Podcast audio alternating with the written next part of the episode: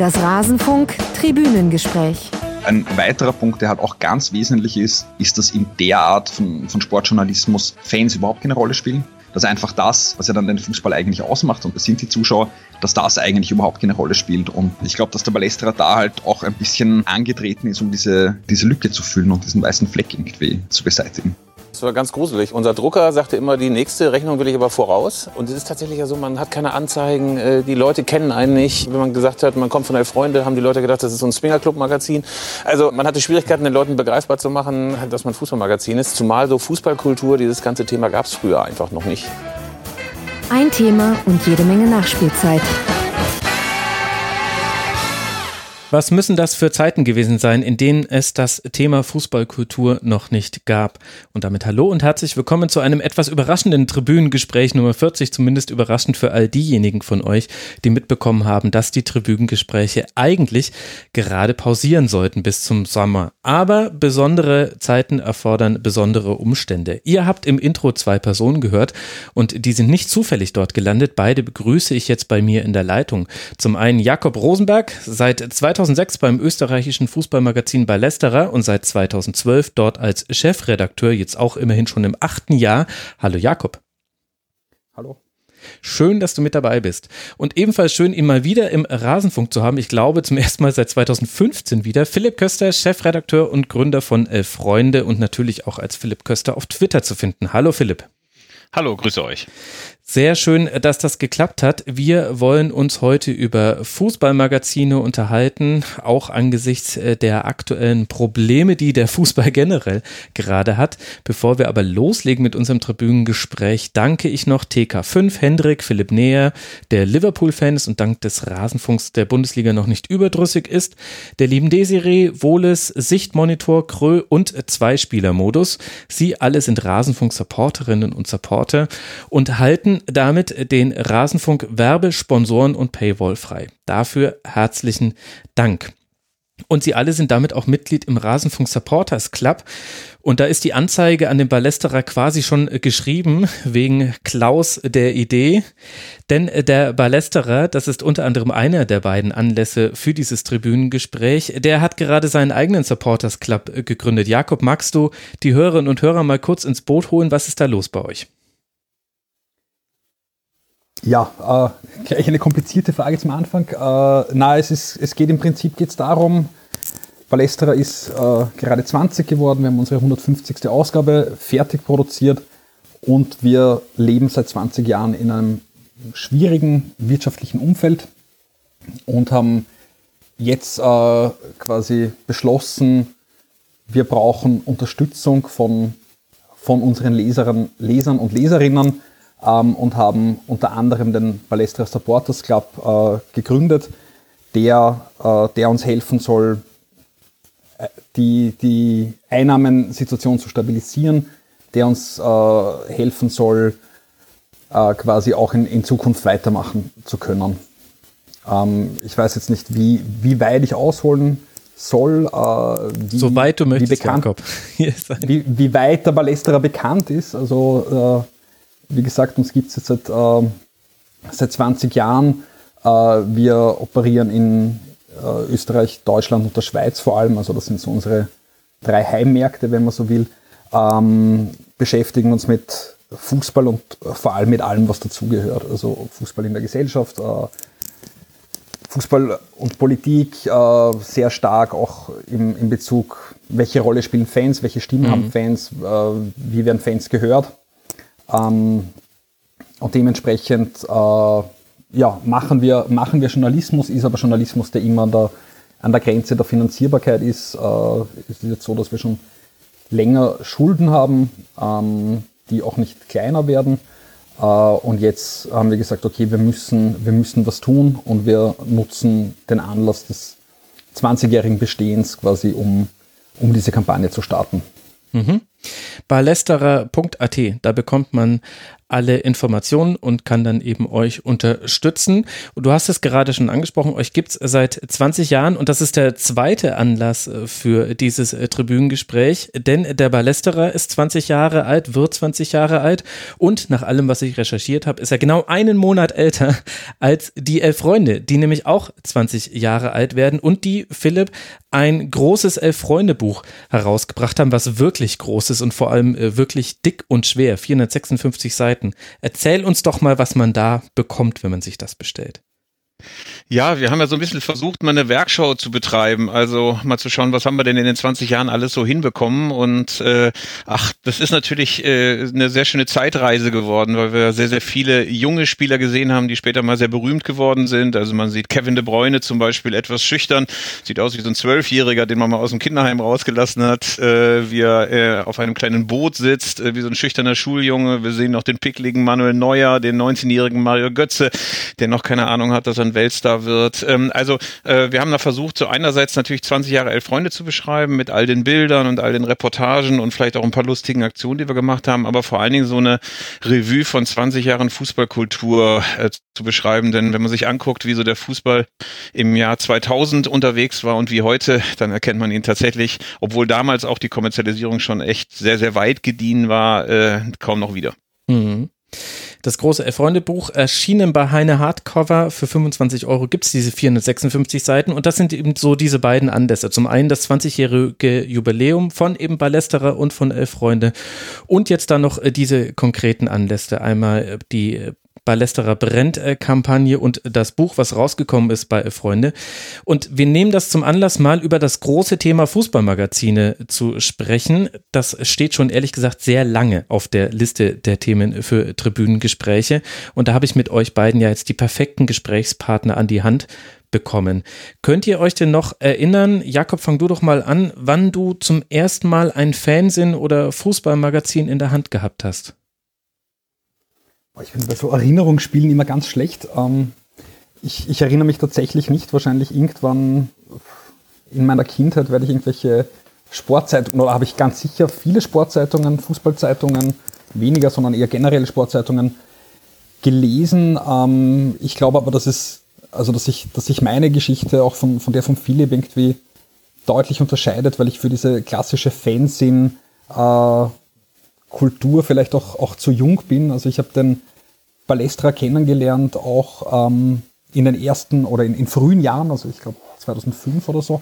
Ähm, und da, also da, da würde ich sagen, das, das war das wahrscheinlich der, der, der erste Zugang zu so einem, zu so einer Art von, von äh, Fußballmagazin. Ähm, genau, aber ich habe jetzt nicht die, die Geschichte, dass ich selber irgendwie in meiner Kurve äh, irgendwie ein, ein Magazin oder ein Fanzine gegründet hätte oder so. Und ich habe auch, muss ich zu meiner Schande gestehen, nicht die, nicht die Geschichte, dass ich immer irgendwie am Bahnhof gewartet habe, bis, bis das nächste When Saturday Comes kommt und äh, ich das lesen kann. Muss dich nicht dafür schämen. 1981 bist du geboren wenn die Informationen, die ich da im Internet finde, richtig sind. Ja, Philipp, dann bist du jetzt hier derjenige, der die, der die ganz alten Geschichten auspacken muss. Wann, wann hattest du Opa zuerst? erzählt vom Krieg. Ja, komm, leg los. Ja, es ist äh, ja tatsächlich so, ähm, dass ähm, das ja so Anfang der 90er aufkamen, diese ganzen Fanmagazine, wo man sie dann auch in die Hand bekommen hat. Vorher gab es ja nur diese Rauf- und äh, Prügelmagazine wie den Fantreff, wo dann immer äh, Hooligans aus allen äh, Städten verkündet haben, dass sie doch die stärksten und die schönsten und die schlagkräftigsten sind. Äh, und dann weiß ich tatsächlich, dass ich als allererstes mal einen Millantor Roar, das war dieses erste deutsche Fanzine in die Hand bekommen habe, das da mhm. bei St. Pauli produziert wurde. Ähm, und mich hat das sofort angesprochen, weil das natürlich eine andere Perspektive war. Vorher hat es halt so klassische Sportberichterstattung, 1 zu 0, 2 zu 0, wer hat draufgeschossen, wer hat eine rote Karte kassiert. Und das war echt ganz grandios, humorvoll, spannend, äh, punkrockig, äh, wurde vom Stadion verkauft, von Fans, die äh, die gleiche Perspektive hatten wie man selbst. Und ähm, äh, tatsächlich ist das dann die Gnade der frühen Geburt, äh, äh, dass ich tatsächlich dann so diese Hochzeit der Fanmagazine mitbekommen habe, wo es wirklich in jedem deutschen und auch äh, ähm, österreichischen Stadion so ein Fanmagazin gab, das äh, von Fans gemacht wurde. Wir haben dann ja mit diesem um halb vier war die Welt noch in Ordnung in Bielefeld auch eins gegründet, aber es ja. gab auch das Comeback in Düsseldorf, ähm, den Millantor später den Übersteiger, den Splitter, Pipa Millantor und so weiter. Also ganz, ganz viele großartige bunte Hefte und es ist eigentlich schade, dass es diese gedruckten Magazine nicht mehr in der Fülle gibt, weil das war damals echt großartig. Man konnte in jedes Stadion gehen und bekam immer einen Fanzine in die Hand gedrückt. Und das war ja dann auch der einzige Möglichkeit, an diese Fans äh, zu kommen. Also man musste aktiver Fan sein, dann sind die einem zwangsläufig über den Weg gelaufen. Ja, ja, genau. Äh, du konntest natürlich auch tauschen. Du, äh, es gab ja die große Tauschkultur. Du hast jedes deiner Fanmagazine, wenn sie dann aus dem Copyshop geholt wurden, äh, dann auch äh, an die anderen äh, Leute weitergeschickt und warst immer extrem beleidigt, äh, wenn das dann in einem anderen Fanszene nicht besprochen wurde. Es wurden natürlich auch die, auch die letzten Schrottmagazine äh, wurden dann immer noch hymnisch besprochen, Pflichtkauf und gehört in jedes Bücherregal und so. Ähm, und es war trotz allem eben auch nett, weil sich die Leute dann eben auch untereinander vernetzt haben. Also das war vielleicht sogar nochmal das wichtigste Element dieser Fanszene-Bewegung, dass du dich immer getroffen hast, dass man sich sofort an, erkannte an diesen verfrorenen Händen, mit denen man das Fanszene hochgehalten hat. Äh, und ähm, ich glaube, dass sowas wie das, äh, das Buff-Bündnis, also Bündnis der aktiven Fans oder andere Sachen nicht so einfach passiert wären, wenn die Leute sich nicht damals auch über Fanszene-Treffen und über Antirassismus-Treffen kennengelernt hätten. Jetzt habt ihr ja beide schon angesprochen, dass damit ja vor allem auch so eine andere Ebene des Fußballs äh, beschrieben wird. Jakob, wenn du jetzt davon sprichst, dass du ein bisschen anders sozialisiert wurdest als äh, Philipp. Philipp war der, der Bielefeld Dauerkarteninhaber, alles Fahrer und hat da die Welt kennengelernt, beziehungsweise Deutschland wahrscheinlich Nur erstmal. Deutschland. Jakob, äh, wie, wie war denn deine Fußballsozialisation und welche Rolle haben denn dann die Themen gespielt, mit denen du dich jetzt dann vor allem auseinandersetzt, auch als Chefredakteur?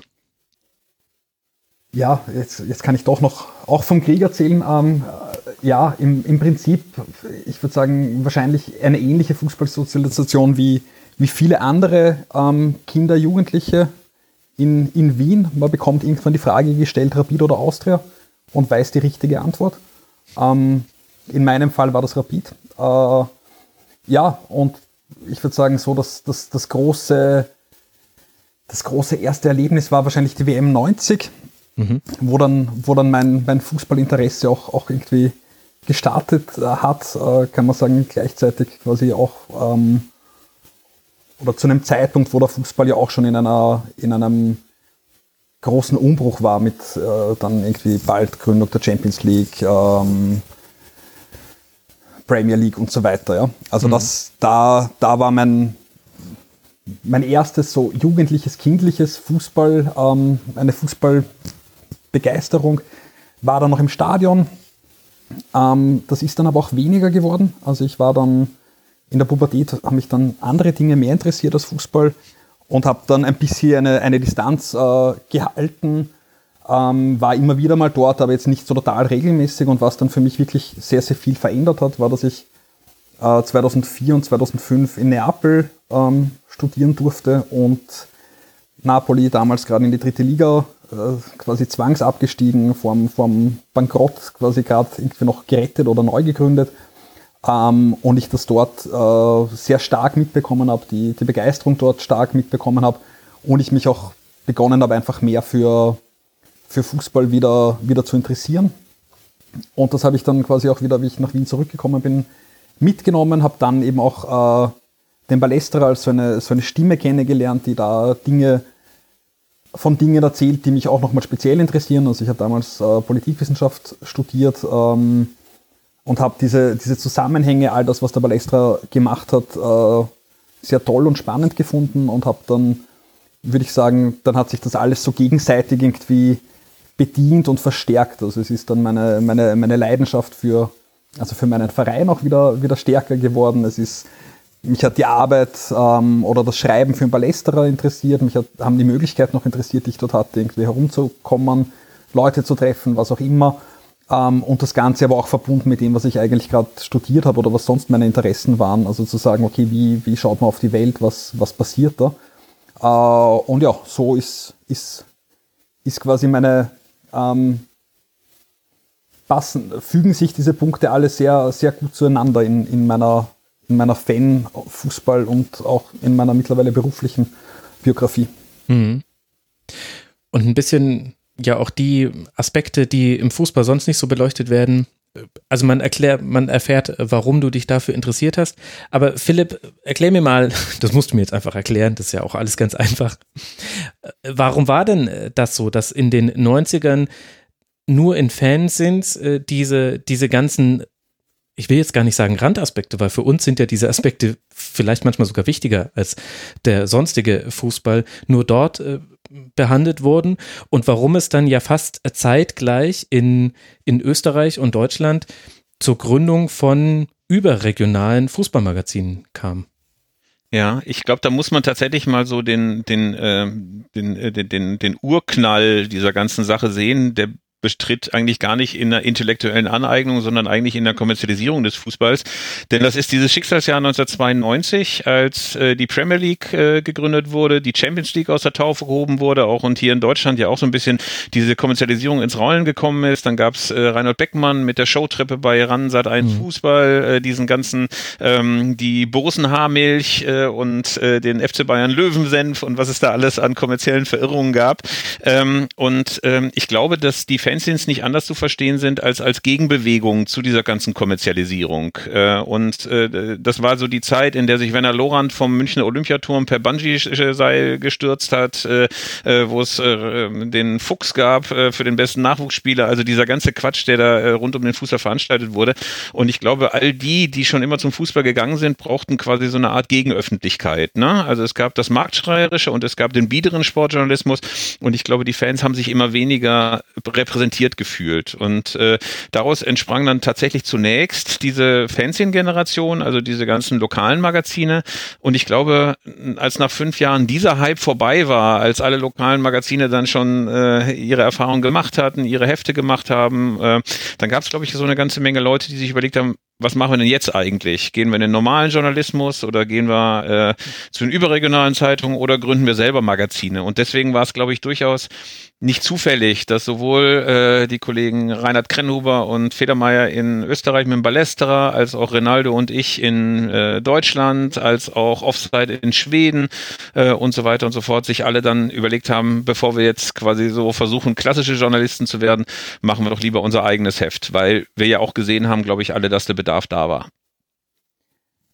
Ja, ich, ich würde da gerne noch ergänzen. Also ich glaube, dass das alles äh, total stimmt. Also ich glaube auch, dass das ist ein bisschen so so ein dialektisches Verhältnis quasi. Also es gibt die Kommerzialisierung und, und diese Magazine sind auch ein bisschen eine, eine, eine Reaktion darauf oder werden auch dadurch überhaupt erst ermöglicht. Ähm, und ich glaube, was ein, ein, zweiter Faktor ist, ist, dass es, ähm, dass sich natürlich auch die, die technischen Möglichkeiten verändert haben. Also es war plötzlich leichter möglich, äh, Dinge abzustimmen. Also ich meine, das Internet war Anfang der 2000er Jahre war relativ neu aber das war was, was, was ja auch gerade diese Magazine auch stark genutzt haben, um zu sagen, okay, man berichtet von anderen, von, von Ebenen, die man vorher gar nicht gekannt hat.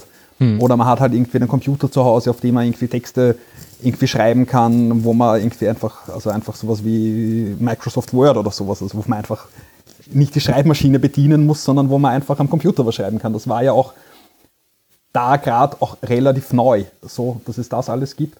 Und ich glaube, es hat, es hat da ja auch verschiedene Arten gegeben, wie man auf den modernen Fußball und auf die Kommerzialisierung, dass der Fußball größer wird, dass er breiter wird, dass mehr Leute auch dort sind, reagieren. Und ich würde sagen, die Fansins ähm, oder dann auch die Magazine waren das eine.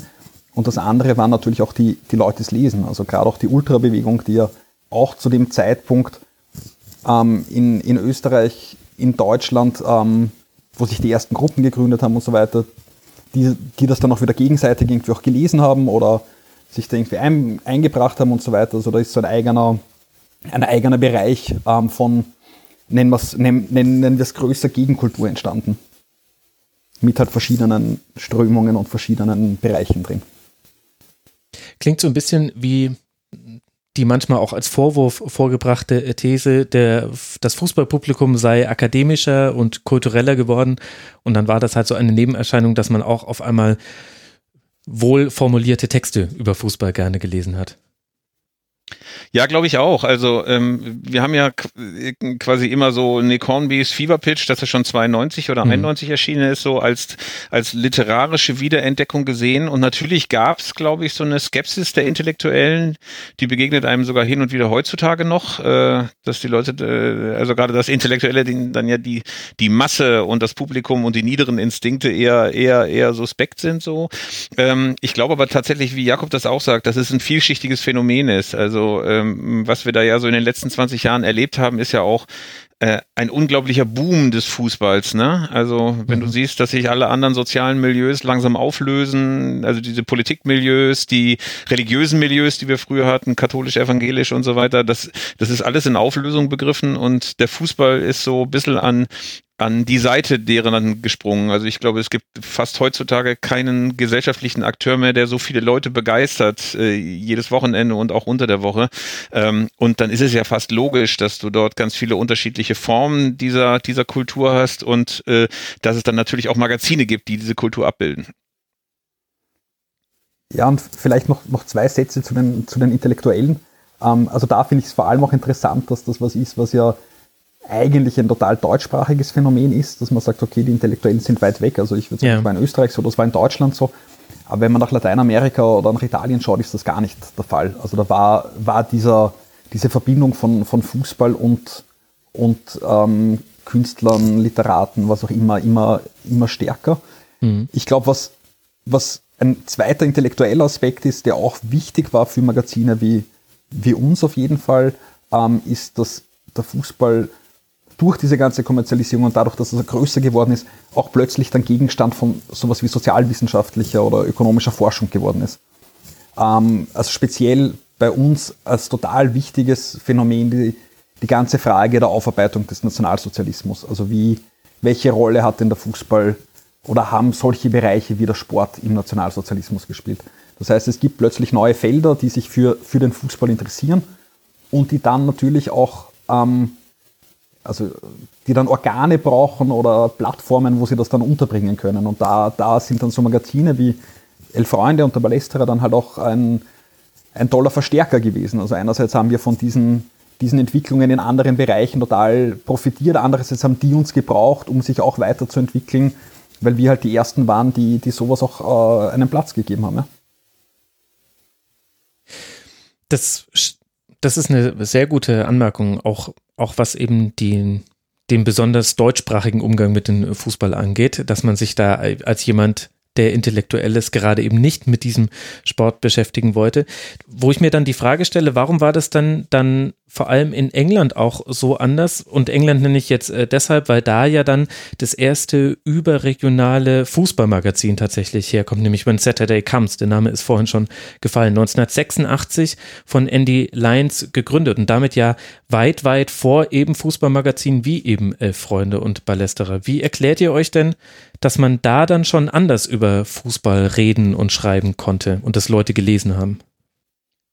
Ich glaube, dass das natürlich einerseits mit dieser doch sehr, sehr regen äh, Fanszene-Kultur in England zu tun hatte. Ähm, also dort war es ja noch mehr als in Deutschland äh, so, dass du gerade also aus dem Punk- und Skin-Bereich sehr, sehr viele äh, äh, Magazine hattest. Äh, also wirklich eine ganz, ganz lebendige Kultur. Insofern war da auch der Boden bereitet, um zu sagen, das probieren wir jetzt eben auch mal äh, im Fußballbereich.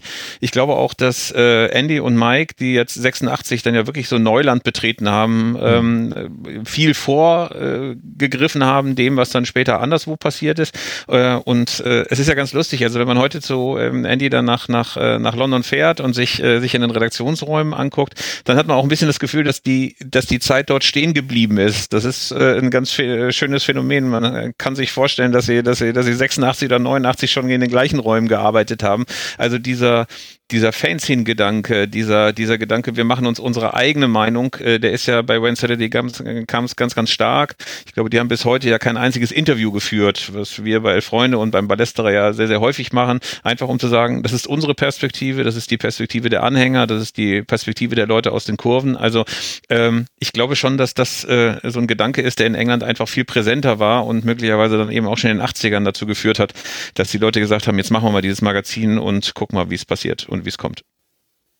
Ja, und ich glaube, dass der englische Fußball äh, gerade in den 80ern, also alles, was der Philipp sagt, unterschreibe ich voll, glaube ich auch. Und ich glaube, dass der Fußball selber dort auch Entwicklungen hatte und die Gesellschaft, also die ja, die ja auch mit, mit anderen ähm, europäischen Ländern auch nur bedingt vergleichbar war. Also wenn man sich mhm. anschaut, irgendwie äh, die ganzen Diskussionen über den Hooliganismus oder äh, Thatcher, was, was da auch an, an, an an Kultur, ähm, an Strukturen, also mit der Zerschlagung der Gewerkschaftsbewegung und so weiter, was da alles im, im Umbruch war. Gesellschaftlich glaube ich, dass sich da auch noch einmal neue, neue Räume auch eröffnet haben.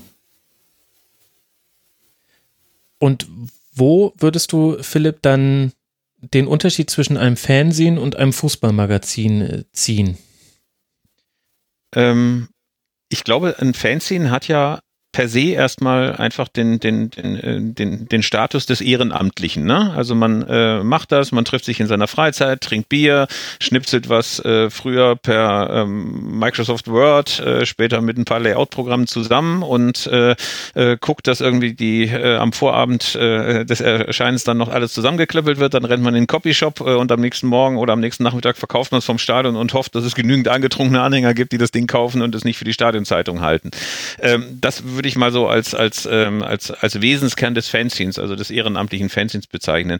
Ich glaube, sowohl bei, bei, bei Reinhard und, und, und Klaus beim Ballestra als auch bei uns bei Elf Freunde war es tatsächlich schon auch der Impuls zu sagen, wir wollen auch schon davon leben können. Das soll unsere Arbeit werden. Also wir wollen jeden, nicht jeden Morgen um neun, aber wir wollen regelmäßig dran arbeiten. Wir wollen äh, dieses Magazin rausgeben. Wir äh, haben einen inhaltlichen Anspruch, sagen, wir wollen was erzählen, aber wir wollen uns auch professionalisieren. Also ich glaube, gerade die Professionalisierung, das, das, das regelmäßige, verlässliche Erscheinungstermine. Also ich weiß, dass wir bei unserem Fanmagazin mal alle vier Wochen, mal alle Woche, acht, mal alle zwölf Wochen rausgekommen sind. Ähm, also die Professionalisierung und Verlässlichkeit in allen Bereichen erreichen, ist, glaube ich, ein Wesenskern dessen, dass man sagt, man macht so ein Fußballmagazin und nicht nur ein Fanzine. Könnte man ja auch Kommerzialisierung nennen, wenn man Böses sein kann man also also kann man Kommerzialisierung nennen, äh, äh, wenn man das tatsächlich äh, ähm, ausschließlich äh, negativ betrachten will. Äh, ich glaube aber, dass äh, das allererste Mal, also das allererste erstmal Professionalisierung ist, weil Kommerzialisierung würde ja auch bedeuten, dass du die Gewinnstreben, also das Gewinnstreben über alles ähm, stellst. Ja das würde ich weder beim Ballestra noch bei Elf Freunde mal so als, als, äh, als Wesenskern des Magazins bezeichnen. Nee, da habe ich äh, deutlich überspitzt, das stimmt natürlich. wie, wie wichtig ist denn äh, dann auch äh, dieses sich loslösen von der Perspektive eines Vereins? Also bei um halb vier war die Welt noch in Ordnung, eurem Bielefelder Fansinn ging es logischerweise um Bielefeld und Bielefeld und um Bielefeld und die Arminia und dann eben die zugeschickten anderen Fansins, die alle hochgelobt wurden. Aber ist das auch noch ein wesentlicher Aspekt, äh, dass die, die Masse an Fußballfans, die sich nur für einen Verein interessiert, die gibt es natürlich, aber dass es an, an deren Rand quasi auch Fans gibt, die durchaus auch die Perspektive, den größeren Blick haben und dass das dann eher über Fußballmagazine erfüllt werden konnte, dieses Interesse, als über Fansins? Also glaube ich ganz sicher. Also ähm, wir haben das tatsächlich auch schon äh, zu den Bielefelder Zeiten gemerkt und ge gelernt, dass es doch relativ viele gab, die sich auch interessiert haben für schottische Zweitligisten, für Auswärtsfahrten, für andere Kulturen, äh, einfach weil der Wissensbedarf doch sehr, sehr groß war und weil man das auch nirgendwo anders lesen konnte. Ähm, aber das war natürlich äh, für Elf Freunde am Anfang durchaus auch eine Herausforderung, ähm, zu schauen, dass man nochmal Verbindungen in die anderen äh, Städte knüpft, dass man ähm, möglichst möglichst wenig äh, über den eigenen Verein schreibt und versucht, möglichst viele unterschiedliche Perspektiven zu Wort kommen zu lassen. Ich glaube, wir haben es damit fast sogar übertrieben. Also wir haben tatsächlich, glaube ich, in den ersten 30 oder 40 Ausgaben nur ein einziges Mal über Arminia Bielefeld berichtet, um Ehrlich? uns nicht diesem Vorwurf auszusetzen, Ach, äh, wir seien äh, jetzt auf Arminia fixiert. Ähm, also, ähm, ich, also ich glaube, die Leute mussten sich dran gewöhnen. Also unser einziger Anzeigenkunde der ersten drei Jahre, nämlich Herforder Pilz, äh, hat am Anfang immer noch gedacht, wir wären Bielefelder Magazin und war dann irgendwann total sauer, als er merkte, dass gar nichts über Arminia drin ist und hat dann die Anzeigen storniert. Äh, also wir mussten schmerzhaft lernen, äh, dass das äh, durchaus irgendwie erstmal vermittelt werden musste, dass man jetzt nicht mehr über Arminia schreibt, sondern über ganz, ganz viele andere Vereine, die es auch ganz spannend und aufregend in der Liga und anderswo gibt. Also, aber im Grunde hast du jetzt auf eine sehr höfliche Art und Weise gesagt, dass das, was ich gerade in meiner Frage formuliert habe, komplett falsch ist. Weil ihr habt eben nicht ja, über äh, Arminia gesprochen. Nein, gar nicht. Also äh, es ist auch tatsächlich so, dass ähm, ähm, es natürlich, gerade wenn wir so, so ähm, Beiträge aus der Ich-Perspektive haben, wo wir uns nochmal nostalgisch an früher erinnern, hin und wieder, natürlich auch immer wieder Arminia vorkommt. Aber ansonsten spielt Bielefeld und spielt dieser ganze alte Kosmos in der Berichterstattung von Elf Freunde echt nur eine untergeordnete Rolle. Weil wir uns auch gedacht haben, kann man natürlich immer machen und dann gibt es wahrscheinlich die 50 Kollegen von früher, die das auch wahnsinnig spannend finden in Bielefeld, aber alle anderen winken dann ja auch ein bisschen gelangweilt ab, wenn man nur noch die alten, alten Geschichten immer wieder erzählt. Äh, insofern ähm, sind die Leute immer schon fast ein bisschen ausgehungert, also die alten Kameraden. Äh, aber ich glaube, es ist ganz gut, dass wir uns da selber etwas beschränken. Und was wusstest du damals, Philipp, über Vertrieb und äh, Gestaltung eines Magazins? Äh, Gestaltung äh, war natürlich ohnehin äh, eher so das äh, Faible vom Kollegen Rinaldo Kudu, der das mitgegründet hat.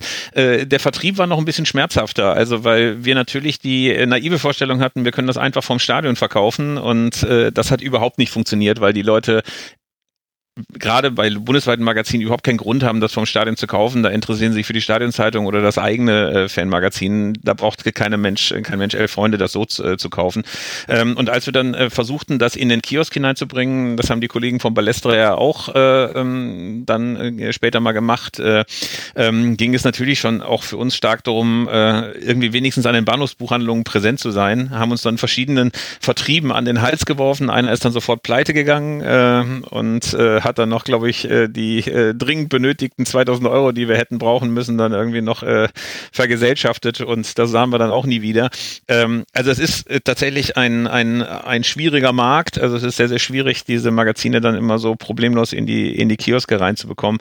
Aber ich glaube, da lernt man einfach dazu. Also ganz am Anfang waren wir alle so blutige Amateure, aber ich glaube, sowohl die österreichischen Kollegen als auch wir haben inzwischen dann so ein so ein et, et, etwas mehr Know-how, äh, worauf man achten muss, wenn man, wenn man so ein Magazin an die Kioske bringen will.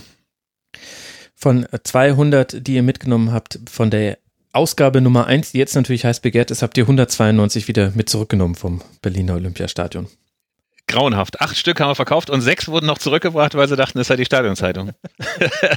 es war auch echt deprimierend, weil ey, so, so, wenn 40, 50.000 besoffene Bremer und Bayern-Fans an dir vorbeiziehen und kein einziger will dieses Heft, dann zweifelt man ja zwischendurch schon mal an der Geschäftsidee. Ähm, aber wie gesagt, das war äh, der große Fehler, zu glauben, dass die Leute vorm Stadion äh, oder im Stadion äh, was anderes brauchen als Bier, Bratwurst und vielleicht das lokale Fanmagazin. Schlechtes äh, Zielgruppenmarketing, aber da lernt man ja dann mit dazu. ja, genau. Jakob, du warst ja damals noch nicht äh, persönlich involviert, hast du ja schon gesagt. Ich gehe aber mal davon aus, dass du auch äh, viel gehört haben wirst, nachdem du ja auch schon dann sehr früh beim Ballesterer mit dabei warst. Wie kann man denn jetzt verglichen damit? Also wir haben elf Freunde, zwei Menschen, Reinaldo Kodu und Philipp Köster, die stehen vor einem Olympiastadion und versuchen irgendwie die Freunde loszuwerden. Wie war es denn beim Ballesterer? Vor welchem Stadion stand man denn da und ist verzweifelt? Ja, ich würde sagen, verzweifelt waren wir vor allem bei den Spielen des Nationalteams. Ähm, und sonst ist es aber eigentlich gegangen. Also ja. der Stadionverkauf ähm, war gerade in den ersten Jahren, glaube ich, sehr wichtig. Ähm, auch weil, äh, weil man nicht dort gestanden ist, um was zu verkaufen, sondern weil, weil, weil die Kollegen halt davor gestanden sind Zeitungen angeboten haben, dann ins Stadion gegangen sind, dann wieder rausgegangen sind und wieder verkauft haben. Das heißt, die Leute waren ja auch bekannt dann in ihren, in, in ihren Kurven. Also sie sind ja nicht, also sie sind dort hingegangen, wo sie auch normalerweise auch ohne Magazin hingehen würden oder ohne Zeitung hingehen würden. Und ich glaube, dass das was ist, was, was für ein Ballesterer immer total wichtig war und, und auch wichtig ist, dass wir ein Magazin sind, das aus Stadion gehen, ähm, besteht und wo, wo dann irgendwie das Umfeld, ob das die Kurve ist oder die, die Längsseite, was auch immer, ja, dann ja auch weiß, okay, na, das ist der von Ballesterer und, und man, man gehört auch sonst dazu. Also man versucht jetzt nicht irgendwie den Leuten nur irgendwas reinzudrucken. Und ich glaube, dass das, ähm, dass das wichtig war. Und klar ist aber auch Stadionverkauf ist, ist was, was sehr schwierig ist. Also das, das merken wir jetzt auch, wenn wir es hin und wieder mal machen. Die Leute wollen einfach im Stadion nicht lesen. Verstehe ich auch, ja. Also das ist halt, geht vielleicht nach dem Spiel, dass man sagt, okay, man, man nimmt, man nimmt sich eine Zeitung mit für die U-Bahn oder für, also für den Heimweg oder was weiß ich was. Aber eigentlich, ähm, eigentlich ist das dort nicht, nicht das erste Thema. Und ähm, ich glaube, dass es, dass es gut ist, das auch hin und wieder zu machen, weil ich auch glaube, dass es halt auch eben diese, ähm, diese Nähe auch zeigt oder weil es halt auch zeigt, okay, na, ich bin beim Palästerer, das heißt irgendwie, wenn Leute Feedback haben, wenn sie sagen, okay, was schreibt sie für einen Scheiß oder super Geschichte letztes Mal, was auch immer, dass sie das auch irgendwie irgendwie loswerden können, aber so als Geschäftsmodell, glaube ich, ist der Stadionverkauf, ähm, reicht das nicht. Leserbriefe in der Realität, das stelle ich mir ehrlich gesagt spannend vor, zumindest manchmal so ein bisschen. Was wir ja auch schon im Intro gehört haben, ist, dass die Fußballmagazine auch die Berichterstattung erweitern. Philipp hat es vorhin auch schon mal genannt. Es gab quasi trocken und bieder und es gab äh, völlig überdreht und aufgeheizt. Und vor allem die Perspektive der Fans spielte aber in den klassischen Medien kaum eine Rolle.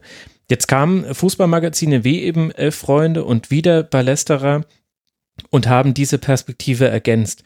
Haben denn Philipp die Fußballfans denn auch gleich verstanden, was da eigentlich der Mehrwert ist an diesen neuen, heute würde man sagen, Playern? Äh, ja, glaub schon. Also äh, natürlich äh, gab es so verschiedene Entwicklungsschritte, glaube ich, in beiden Magazinen. Äh, äh, es gab dann tatsächlich größere Öffentlichkeit, dadurch, dass es das Internet gab. Sicherlich war in Deutschland auch die WM 2006 so ein großer mhm. Boost mhm. so für die für die Aufmerksamkeit. Aber ich glaube, was relativ schnell klar gewesen ist, ähm, zumindest auch äh, bei Elf Freunde, war, dass das so eine andere Art von von von von von Fußballjournalismus sein will. Ne? Ob man jetzt diesem Anspruch immer gerecht geworden ist, weiß ich gar nicht. Also also äh, man selber verklärt ja auch immer gerne mal die, die frühen Jahre und die frühen Hefte und stellt dann fest, äh, dass vieles von dem, was man damals geschrieben hat, jetzt heutzutage eher nicht mehr den Weg ins Blatt gefunden hätte, weil es jetzt auch so lustig und so spannend und so innovativ auch nicht war. Ähm, aber ich glaube, dass das damals tatsächlich dann um 2000 immer noch relativ neu war. Also wenn man sich mal heute anschaut, wie viel hochqualitativen Fußballjournalismus es gibt, wie differenziert die Medienlandschaft ist, äh, was für unterschiedliche Darstellungsformen es auch gibt. Es gibt so viele großartige Blogs, Internetpräsenzen. Guckt euch mit dem Rasenfunk an, welche, welche eigene Welt ihr da geschaffen mhm. habt mit den anderen Podcasts zusammen. Also das hat sich ja unfassbar differenziert und heutzutage kann man unfassbar viele Sachen, schlaue Sachen, spannende Sachen über 30 verschiedene Fachgebiete im Fußball lesen. Das gab es einfach damals nicht. Das muss man sich wirklich nochmal klar machen. Es gab Fanmagazine, viele davon wurden dann so um 98, 99 auch eingestellt. Und dann kam halt wir und, und, und, und, und schlossen diese Lücke. Ne? Also die Leute mhm. wollten ja was über Fußball lesen, wollten was Lustiges, spannende, äh, intelligente Sachen lesen, andere Perspektiven, erfrischende Perspektiven. Und ich glaube, dass deswegen das auch bei allem, was man sich selber jetzt mal so auf die Schulter klopft und sagt, ey, super, dass wir diese Ideen hatten, super, dass das alles so gelaufen ist, war die Zeit auch reif und es war auch eben Glück, dass äh, einerseits der Fußball so boomte, dass man diese, diese, diese Präsenz hatte, dass sich so viele Leute drauf gestürzt haben und ähm, Außerdem, das muss man eben auch nochmal sein, dass es überhaupt noch möglich war, neue Magazine an den Kiosk zu bringen. Ne? Also ich glaube, wer heutzutage sagen würde, er gründet sowas wie den Ballesterer oder wie Elf Freunde, äh, der bekäme zu Recht einen Vogel gezeigt. Ne? Weil es heutzutage viel, viel schwieriger wäre, so ein Magazin zu etablieren. Jakob, deckt dich denn das auch so mit deiner Einschätzung, wie die Medienlandschaft in Österreich war, rund um die Jahrtausendwende? Dass da eben einfach diese Lücke bestand, in die man reingehen konnte? Ja, die Lücke, die Lücke war da. Ich würde sagen, die Lücke ist, ist auch immer noch da. Ähm, also sie hat sich verändert. Also ich würde auch sagen, es hat sich, äh, ich glaube, dass, ich dass da Magazine wie wir und, und Elf Freunde da, da wichtig waren. Ich glaube aber auch, dass es, dass sich halt der, der Fußballjournalismus generell äh, enorm verändert hat. Ähm, einfach dadurch, dass, äh, dass sich auch der Fußballkonsum verändert hat. Also es ist einfach, heutzutage ist es so, du hast irgendwie äh, alle Möglichkeiten, mehr oder weniger jedes Spiel der Welt, um, um jede Zeit ähm, mehr oder weniger live zu sehen. Du hast, äh, du hast, selbst wenn du es nicht siehst, hast du Live-Ticker, hast innerhalb kürzester Zeit irgendwelche Berichte dazu, weißt, du siehst die, die wichtigsten Szenen, was weiß ich, was ein paar Stunden später auf, auf YouTube oder, oder wo auch immer. Das heißt, du hast eine, ähm, die Zeit ist viel schneller geworden im, im Journalismus ähm, oder in der Berichterstattung über Fußball oder im, im Konsum von Fußballberichterstattung. Und ich glaube, dass sich deswegen ähm, also sowohl Medien wie, wie unsere, aber auch äh, klassische Tageszeitungen, äh, klassische Medien ähm, überlegen haben müssen, wie gehen sie anders auf die Situation ein und wie können sie, wie können sie auf das, auf das neu reagieren, haben dadurch setzen, müssen mehr auf Hintergründe setzen, müssen andere Dinge erzählen, weil ein Matchbericht von gestern mhm. interessiert in der Zeitung heute niemanden mehr. Ja. Das heißt, man muss, man muss was anderes erzählen und damit schafft man es halt auch, dass, dass es quasi so einen so informierte Kreise oder informiertere Kreise gibt und dass, ähm, dass das Ganze insgesamt wahrscheinlich auf ein, auf ein höheres Niveau äh, gehoben wird. Wo ich, wo ich mir nicht sicher bin, ist bei dieser Fanperspektive. Also ich glaube, dass es sehr viele ähm, Medien gibt, die also von Fans selber, wo, also ob das jetzt Blogs sind oder ob das ähm, irgendwelche anderen äh, Fans sind, sind die, die sich direkt an die Fans vielleicht wenden. Generell würde ich sagen, sind Fans im, äh, in der Berichterstattung nach wie vor total unterrepräsentiert. Ähm, das liegt einerseits an den Medien, die, die oft keinen leichten Zugang haben, also die, mhm. die vielleicht sich auch gar nicht so sehr interessieren dafür, was motivierten Kurven, was, äh, was wollten die überhaupt, äh, was haben die für Probleme, weil diejenigen, die darüber berichten sollten, interessieren sich halt eher dafür, wie schnell der Spieler ist oder wie dem seine Torquote ist oder was auch immer, weil das ihr, ihr enges Feld quasi ist. Also dann zu sagen, ich schaue jetzt von der Pressetribüne rüber auf die Fan-Tribüne, das ist schon ein, ein relativ weiter Weg, den man, den man gehen muss. Gleichzeitig ist es halt auch so, dass sich Fans relativ schnell einmal äh, missverstanden fühlen oder gerne missverstanden fühlen und auch da nicht, würde ich sagen, im Normalfall nicht den, den engen Austausch mit Medien suchen. Und ich glaube, dass das ein Bereich ist, der, der gerade für uns halt auch extrem wichtig ist, weil, ähm, weil wir versuchen, ähm, die Fanperspektive oder Stimmen von Fans bei, bei Geschichten einfach immer drin zu haben als, als wichtigen Bestandteil des, des Sports. Und ich glaube, dass das, äh, dass das was ist, was sich trotz der Ausdifferenzierung vom, vom Fußballjournalismus noch wenig geändert hat.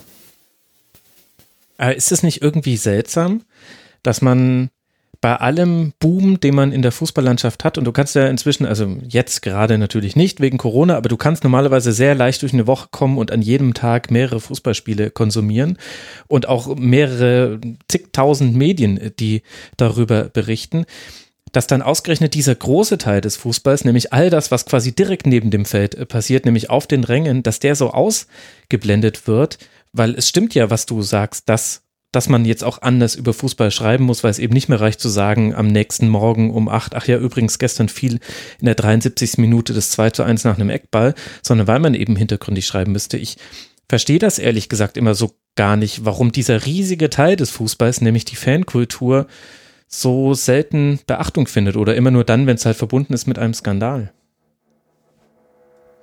Ich glaube halt, dass äh, eine der äh, großen Ängste, die die etablierten Medien haben, ist, dass sie die Fankultur gar nicht verstehen. Also diese äh, Fankultur ist ja Jugendkultur, ne? Und die ist mal schroff, die ist oft verletzend, die testet Grenzen aus, die ist wild. Äh, und äh, ich glaube, dass viele dann das erstens nicht verstehen, zweitens Angst davor haben, drittens natürlich auch Klischees aufsetzen, wie dem, dass äh, es in den Stadien immer gewalttätiger zugeht. Äh, hm. Und ich glaube, all das führt dazu, dass äh, du einerseits natürlich diese Bilder ganz faszinierend findest und äh, jeder Sponsor äh, nutzt sie gerne, um ihr seine, seine, seine Wettangebote zu verkaufen und Sky würde wahrscheinlich auch kein Abo verkaufen, wenn sie nicht zwischendurch auch nochmal äh, tobende Fankurven zeigen würden.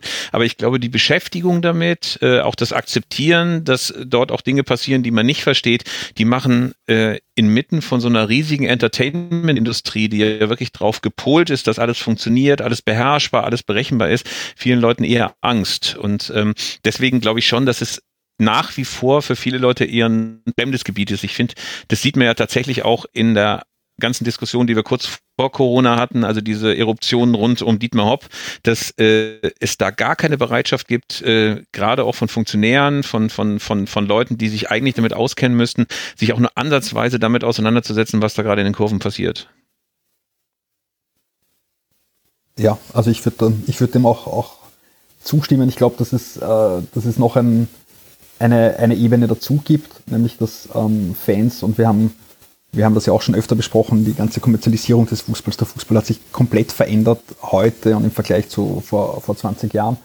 Ähm, ich glaube, was, was man als Konstante auch sehen kann, es wird Fans immer wieder oder immer mehr gesagt, ihr spielt eigentlich eh keine Rolle. Also es wird den Leuten, es wird ja auch gesagt, okay, es geht darum, wir brauchen höhere TV-Einnahmen, wir brauchen äh, bessere Sponsoring-Einnahmen, wir brauchen, wir müssen irgendwie unsere Einnahmen noch irgendwie diversifizieren und klar, äh, Matchtagseinnahmen sind auch wichtig, aber eigentlich ähm, da ist vor allem wichtig, dass man irgendwie Skyboxen hat und so weiter. Ja?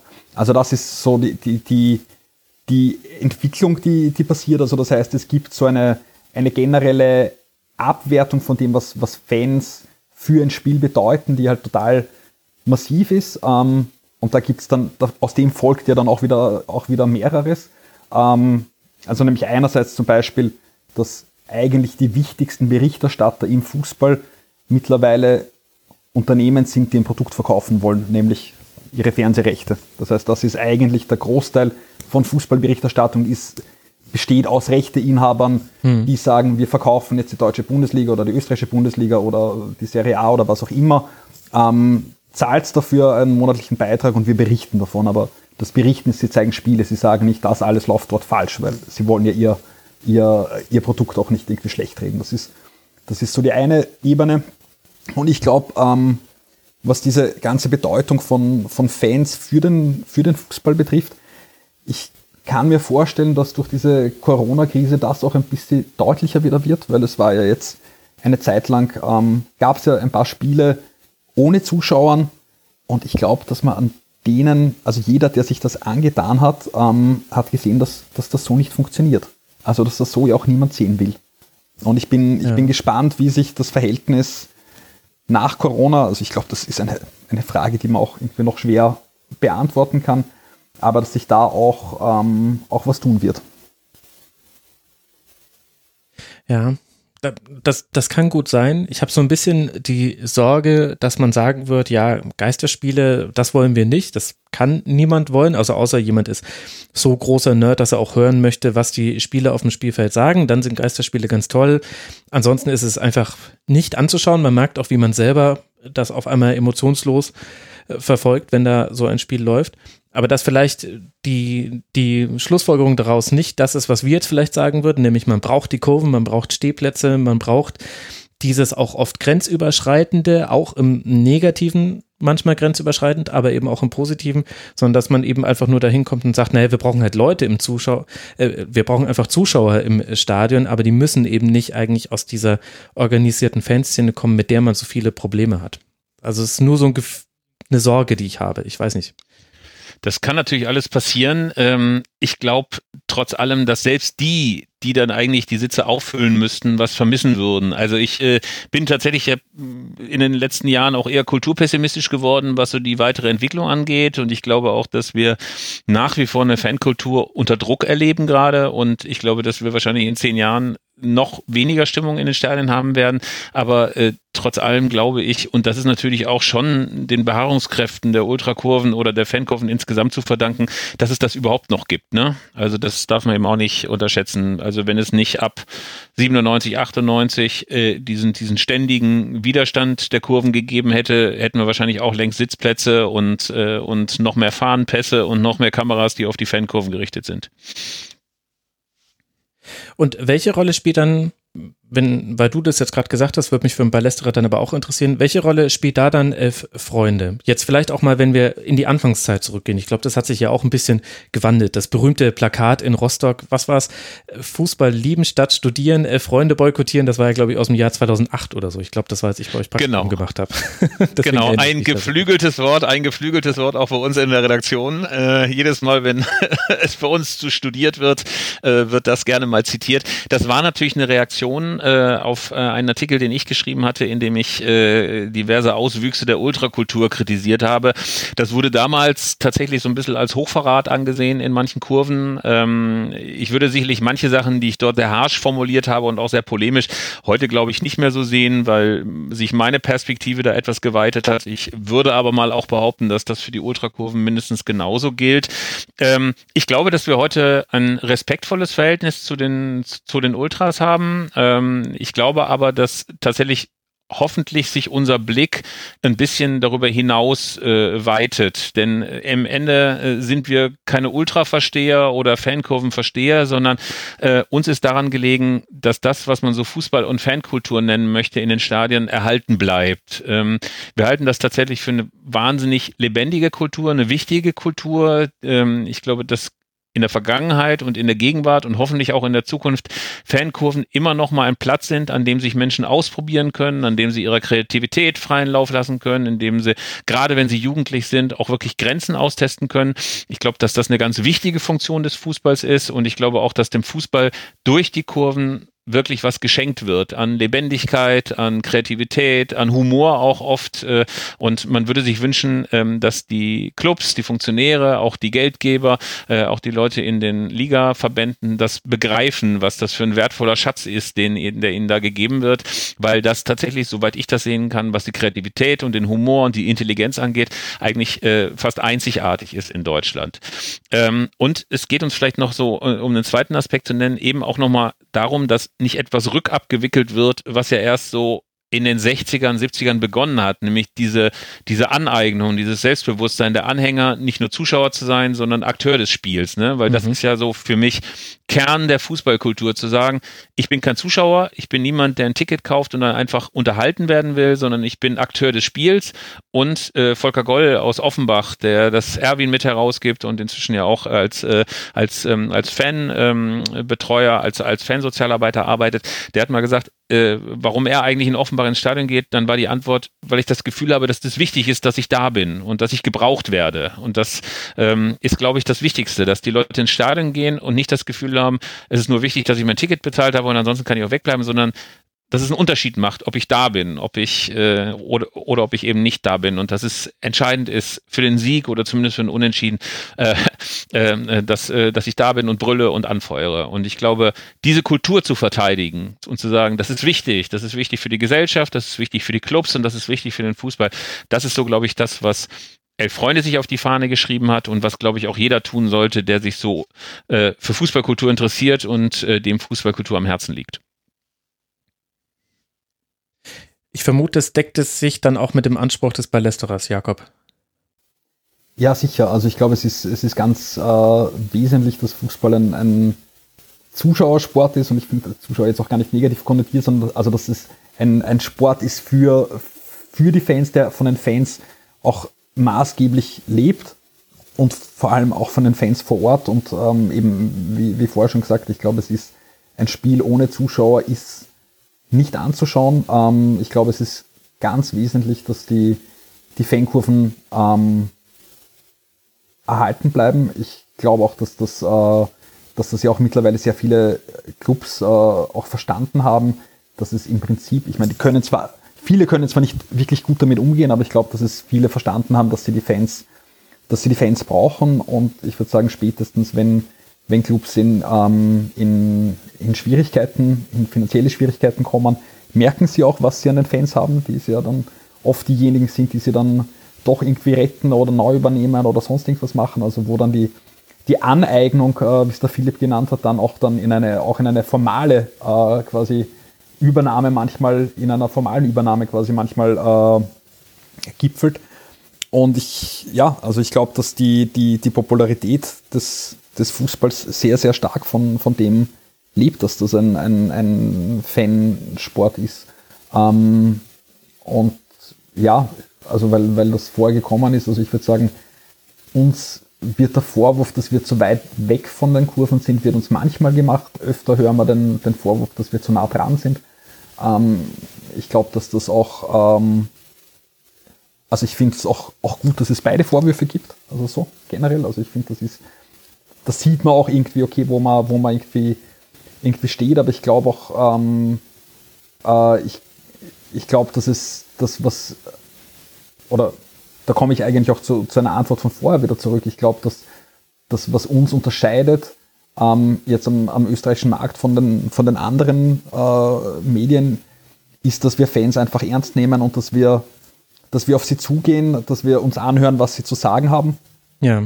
Das heißt, dass wir eigentlich unsere journalistische Arbeit machen. Also das heißt, das ist ja auch was, was wir in anderen Bereichen auch machen äh, sollten. Also man redet mit verschiedenen Teilen einer Geschichte. Das ist so quasi das, ähm, das was man wahrscheinlich irgendwie so, äh, ich bin ja kein, kein studierter Journalist, aber wo ich mir denke, das ist eine der ersten Sachen, die man, die man lernt quasi, ist zu sagen, okay, hol dir äh, Stellungnahmen von verschiedenen, äh, von verschiedenen Stellen quasi ein.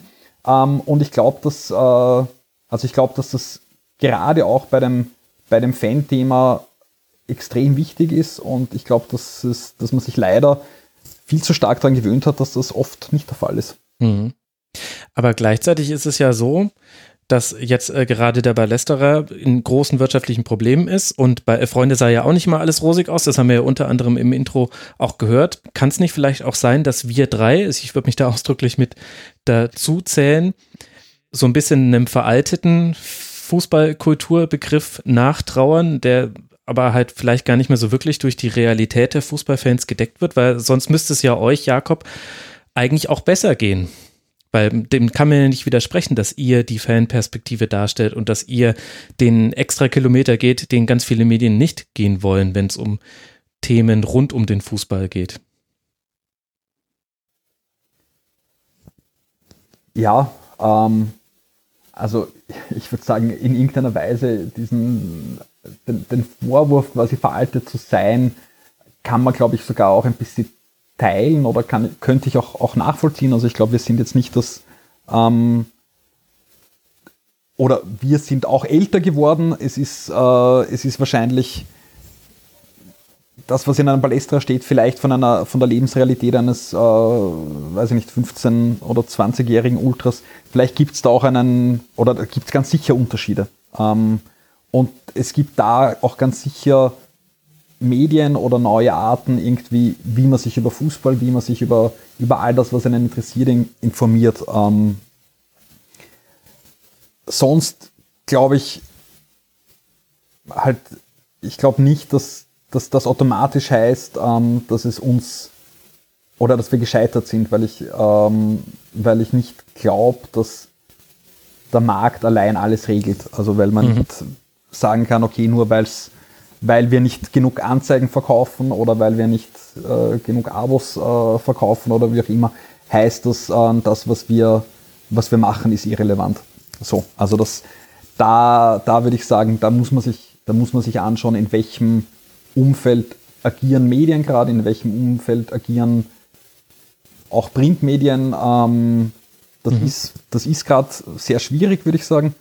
Äh, und ja, es kann, kann sein, dass, äh, dass sich das durch unsere, unsere Modelle quasi, ähm, wie sie bisher bestanden äh, sind, dass sich das dann vielleicht nicht ausgeht. Aber ich glaube, da, da ja jetzt auch die, die Kampagne quasi oder die Rettungskampagne ist ja da auch in, in die Richtung ein bisschen ein, ein, ein Versuch zu sagen, okay, das, wie wir kalkuliert haben, was der Markt quasi machen kann, so sehen wir, es ist ein bisschen schwierig. Ähm, vielleicht braucht man, eine, eine, braucht man da auch noch eine andere Art der Unterstützung.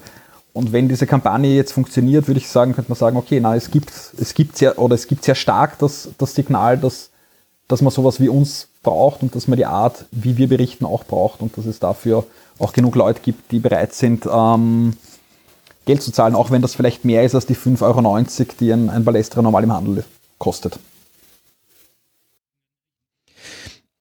wahrscheinlich hat man auch mehr Loyalität dann von denjenigen, die einen dann gefunden haben, weil sie ja, also das sind ja diejenigen, die dann auch erkennen, das, was ich hier lesen kann in Elf Freunde im Ballesterer, das äh, bekomme ich so in dieser Art nirgendwo sonst und deswegen ist man dann besonders lo loyal. Ich glaube, bei euch, Philipp, sind ja auch die Abonnenten und Abonnentinnen schon immer eine wichtige Säule gewesen beim, äh, für den Erfolg von Elf Freunde.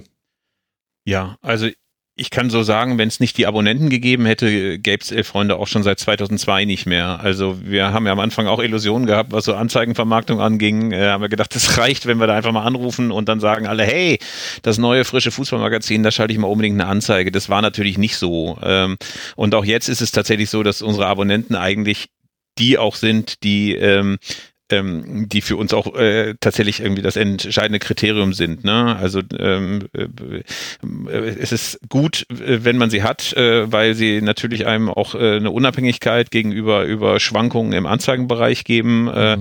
Wir haben äh, tatsächlich ja auch, äh, wir gehören ja äh, seit 2010 teilweise zu Gruner und Jahr und äh, zum großen Konzern, haben tatsächlich dort im Verlag auch die ähm, äh, wirklich mit deutlichem Abstand ähm, höchste äh, Verweildauer von Abonnenten. Also ähm, elf Freunde Abonnenten bleiben das auf zehn oder elf Jahre. Das ist äh, sehr viel länger als bei anderen Magazinen. Ähm, deswegen bin ich sehr froh, dass das so ist. Und ich glaube auch, dass das sowohl beim Ballestra als auch bei elf Freunde gar nicht anders geht, als dass man äh, Leute hat, die wirklich sagen, ich brauche diese Art von Fußballöffentlichkeit äh, und äh, ich brauche diese spe ganz spezielle Form von, von, ähm, von Fußballbericht Berichterstattung. Denn äh, das ist, glaube ich, so eine Krux, die man ähm, äh, sehr, sehr häufig ein bisschen unterschätzt. Man ist in einem Massenmarkt zwar tätig, der bei Balestra und wir auch, ähm, äh, wo man immer denkt, da muss es doch unfassbar viele Leute geben, die äh, das spannend finden, die was über Fußball lesen wollen. Aber gleichzeitig sind wir durch unsere Ansprache, durch unser spezielles Thema, nämlich Fankultur, Fußballkultur im weitesten Sinne, sind wir natürlich trotz allem äh, natürlich auch Nischenmagazine. Ne? Also wir, wir, wir bedienen den ganz klassischen Fußball-Mainstream dann eben auch nicht so. Ne? Und ähm, das macht es manchmal ein bisschen, bisschen knifflig, glaube ich. Ja, und wir sind, und wir sind Monatsmagazin auch noch, also ähm, das, das macht es auch nochmal noch mal schwieriger, quasi auch, auch ständig präsent zu sein, vielleicht, ja. Also man kann sich auch, wenn man über Fuß, wenn man Fußball interessiert ist, stelle ich es mir auch schwierig vor, wenn man das ausschließlich über den Ballestra oder die Elf Freunde macht. Soll es auch geben, oder hoffe ich auch, dass es das auch gibt, aber ähm, im Prinzip, du brauchst ja auch mehrere, mehrere Dinge. Mhm. Welche Rolle haben denn dann für euch die Fußballturniere im eigenen Land gespielt? Also Jakob, bei euch die EM in Schweiz und der Österreich 2008, war das auch so ein wichtiger Punkt? Da warst du ja dann auch schon fest involviert, um eben im Massenmarkt bekannter zu werden und dann die paar Nischenleute sich rauszuziehen, die dann am Ballesterer hängen bleiben? Ja, ich muss sagen, da war ich relativ neu dabei, also irgendwie seit zwei Jahren. Äh, ich weiß, dass das EM-Jahr oder das Jahr 2008 war für uns extrem wichtig, weil wir extrem große Hoffnungen gehabt haben, äh, dass das äh, dass jetzt quasi der Durchbruch ähm, endlich, endlich quasi funktioniert und dass dass wir endlich neue Anzeigenkunden ansprechen, dass wir viel mehr Abos verkaufen dass wir viel mehr Einzelhefte verkaufen. Ähm, wir haben auch 2008 unsere Erscheinungsweise umgestellt, also wir sind seit 2008 kommen wir zehnmal im Jahr raus. Ähm, also das heißt, wir haben da schon von der, von der EM oder von der, von der Stimmung, die, die da war, sicher, sicher profitiert, aber ähm, ich glaube, der Philipp kann das dann für Deutschland äh, und EM 2000, äh, WM 2006 besser erzählen. Ich glaube, dass wir dass, dass das bei uns nicht, nicht in dem Ausmaß äh, erfolgreich war wie, wie äh, bei den elf Freunden. Ähm, prinzipiell war es, also es ist immer schwierig zu sagen, was, was gewesen, ähm, also äh, was gewesen wäre, hätte es die EM nicht gegeben. Klar ist, dass wir dort leider auch ähm, vielleicht Fehler gemacht haben oder Fehleinschätzungen gemacht haben. Also wir haben zum Beispiel zur EM-Ausgabe 2008 eine CD beigelegt, die wir selbst produziert haben, irgendwie mit einem, mit einem, einem, einem Label gemeinsam. War wahnsinnig teuer und wir haben uns gedacht, okay, das wird jetzt was ändern, hat natürlich nichts gebracht, außer dass man halt einfach, dass, äh, dass wir sehr hohe Ausgaben hatten. Was war denn auf der CD drauf? Ja, da waren so äh, quasi Musiker eigentlich so aus der Indie-Szene, ähm, die halt irgendwelche Fußballlieder äh, gespielt haben. Ja. okay. Und äh, starker ja, Pitch schon mal. Ein, ein, paar waren ganz gut, also nein, auch, auch gar nicht so unbekannte Leute und so. Ein paar waren, waren ganz gut, aber äh, trotzdem wollte man vielleicht entweder. Jakob, du klingst schon so wahnsinnig angewidert. Na, na, das, nein, das, nein, diese, diese Entscheidung, diese CD zu produzieren, ich meine, da war ich, äh, da kann ich die Schuld von mir weisen, ähm, kam nicht von mir, äh, ja. war, glaube ich, eine, eine der größten Fehlentscheidungen. Ich habe äh, unglaublich Lust, diese CD zu hören. ja, ich auch. Ist total schade, dass ich damals den Ballesterer. Ich habe ich hab euch genau dann äh, kennengelernt. Also 2008 hatte ich ja mein Praktikum bei äh, Freunde und da bin ich dann so eingetaucht und habe dann äh, auch äh, auch den Ballesterer abonniert gehabt. Menschen, habe ich die CD verpasst. Das muss ja Wahnsinn sein. Nein, aber wir haben sie noch und ist ja eine tolle CD, ein tolles Projekt, hätte alles super funktionieren können. Hat leider Jetzt hast du schon alles kaputt gemacht, Jakob. Ja, ja nein, ich versuche ich versuch mich zu retten. Ähm, Bei eBay gehen auf jeden Fall gerade die Preise in die Höhe. Das kann ich dir sagen. Aber, ja, genau. Na, wir werden es, äh, werden wir, vielleicht finden wir noch eine Schachtel und versteigern es dann noch im Sinne äh, unserer, unserer Kampagne. Ähm, na, und sonst 2008, also man muss sagen, 2008 war es auch erstmals möglich, quasi eine, eine wirklich professionelle Stelle zu haben. Das war aber die, die einzige. Ähm, und ich glaube, bis, also sonst war das Magazin nach wie vor ehrenamtlich zum, zum größten Teil. Mhm. Ähm, und das, das hat sich langsam, also ich würde sagen, bei uns alles immer sehr langsam in sehr kleinen Schritten entwickelt. Und so diesen Boost von einem, einem Turnier hat es leider nicht gegeben. Ja. Das war tatsächlich bei uns so ein bisschen anders. Ähm, also diese WM 2006 war tatsächlich so ein bisschen so ein Brandbeschleuniger bei uns, weil ähm, es tatsächlich, glaube ich, äh, äh fast beispiellos war, ähm, wie sich plötzlich unfassbar riesige gesellschaftliche Kreise für Fußball interessiert haben. Also mhm. das ähm, äh, war sicherlich vorher ein etwas biederer Volkssport. Dann äh, gab es natürlich schon Professionalisierung, Kommerzialisierung, ähm, äh, all diese ähm, diesen Fußballboom. Aber das hat tatsächlich dann rund um 2004, 2005 nochmal äh, tatsächlich unvorstellbare Ausmaße in Deutschland bekommen. Da war die Euphorie tatsächlich, glaube ich, ein bisschen anders auch noch als 2008 in Österreich, ähm, weil man auch nicht vergessen gab, äh, vorher gab es diese tristen Jahre, diese schlimmen Europameisterschaften 2000, 2004. Das ganze Land gierte irgendwie nach nach nach Erfolg und äh, und äh, und nach äh, nach nach dieser WM und äh, da war es dann eben plötzlich so, dass dass ähm, auch viele Medien ähm, viele Leute, die irgendwas mit Fußball machen wollten, so eine Abspielfläche suchten. Äh, und ich glaube, ähm, ich äh, habe das nie wieder danach erlebt, dass wirklich noch wirklich jeder, der auch vorher nichts mit Fußball zu tun hatte, plötzlich über Poldi und Schweini und Klinsi und dieses ganze ganze Nationalmannschaftsprojekt da ähm, äh, informiert war. Also das hat in Deutschland schon was ausgelöst und ich würde gar nicht sagen, dass wir jetzt von diesen ganzen Fanmeilen-Leuten profitiert haben, sondern eher davon, dass es auch ganz, ganz viele Leute gab, die ganz froh waren inmitten dieser ganzen ganzen ganzen, äh, wie ist das immer, positiver Patriotismus, Euphorie äh, und diesen, die Schlandisierung und dieses, äh, die, die, die, die schlimmen Gesichtsfarben Schwarz-Rot-Gold und das Gebrüll und das Krakele und das äh, Fahnen aus dem Fenster hängen, dass es da auch noch eine Stimme, Stimme gab, die äh, versucht hat, das alles irgendwie einzuordnen. Deswegen glaube ich, äh, hat das bei uns funktioniert. Das konnte man dann äh, in den Abozahlen sehen, das konnte man bei den Verkäufen sehen. Ich glaube, wir haben 2004 noch ungefähr 20.000 Hefte verkauft und äh, dann waren es um 2006 plötzlich 35 oder 40.000 und das, äh, also das hat man richtig spürbar gemerkt. Du konntest in, dann an jeden Kiosk gehen und überall gab es elf Freunde äh, und solche Sachen haben dann einfach äh, auf eine andere Art und Weise funktioniert als, äh, als vorher. Insofern war das für uns schon schon wichtig. So, das äh, hat schon echt gut funktioniert. Ja. Ohne CD. Sehr schade, was ich sehr bedauere. Ja, es ist traurig. Aber ganz Demnächst interessante mal. Connection äh, zwischen Musik und auch Indie-Musik und äh, Fußballmagazin, die wir da haben. Also äh, Freunde ganz lange ja vom Intro-Verlag dann herausgegeben und jetzt höre ich vom Ballesterer solche Jugendsünden aus dem Jahr 2008. Da könnte man ja, mal noch. Ein ganz schlechtes Gewissen. Ähm.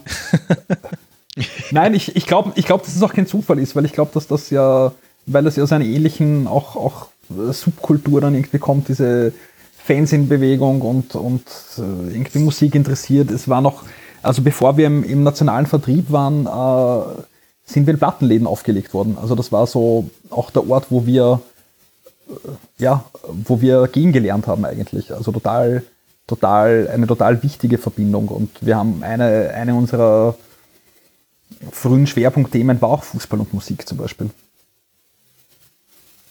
Ja, bei Freunde gab es ja die Verbindung dann über den Intro-Verlag auch schon. Vielleicht ist das ja auch so ein bisschen sinnbildlich, Philipp, dass man früher eben, du konntest schon immer mit T.S. Ullmann über Fußball sprechen, aber nicht unbedingt mit Helene Fischer. Aber seitdem sie im Pokal-Endspiel dann mal singen durfte, wahrscheinlich auch mit ihr.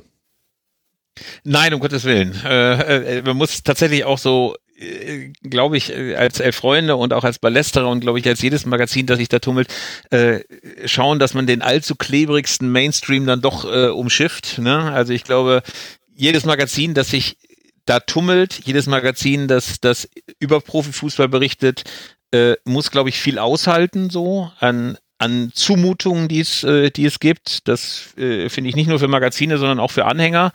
Ähm, du kannst ja äh, so ein ein hundertprozentiger und authentischer Fußballafficionado sein. Wenn du ins Fußballstadion hineingehst, wirst du trotzdem ganz, ganz viele Dinge erleben, gegen die du nichts machen kannst. Ne? Mhm. Also krakelende Stadionsprecher, äh, äh, diese fürchterlichen Durchsagen äh, nach Toren, äh, nach die, die Werbeblöcke. Ja. Äh, naja, also letztlich äh, ist diese Frage, inwiefern du Staffage bist für, für äh, eine Verwertung dieses Sports, äh, äh, das ist eine Sache, mit der sich natürlich auch Kurven auseinandersetzen müssen. Ne? Äh, jede farbenprächtige Choreografie ist der klassische Opener für eine, für eine Sky-Reportage ne? und, äh, und führt auch zum Verkaufen. Also insofern ist Profifußball immer etwas, was erstmal auch Schmerzen auslöst und erstmal sagt, äh, äh, diese ganze klebrige Inszenierung, dieser ganze Pathos, äh, die, diese falschen Gefühle, die da natürlich auch irgendwie äh, präsentiert werden, wie schaffe ich eigentlich diesen, diesen ganzen Schrott und dieses ganze Geldgierige und dieser, dieses ganze, ich hänge allem noch ein Preisschild um und irgendwann müssen sogar die Einlaufkinder noch was dafür bezahlen, dass sie irgendwie mit aufs Spielfeld dürfen.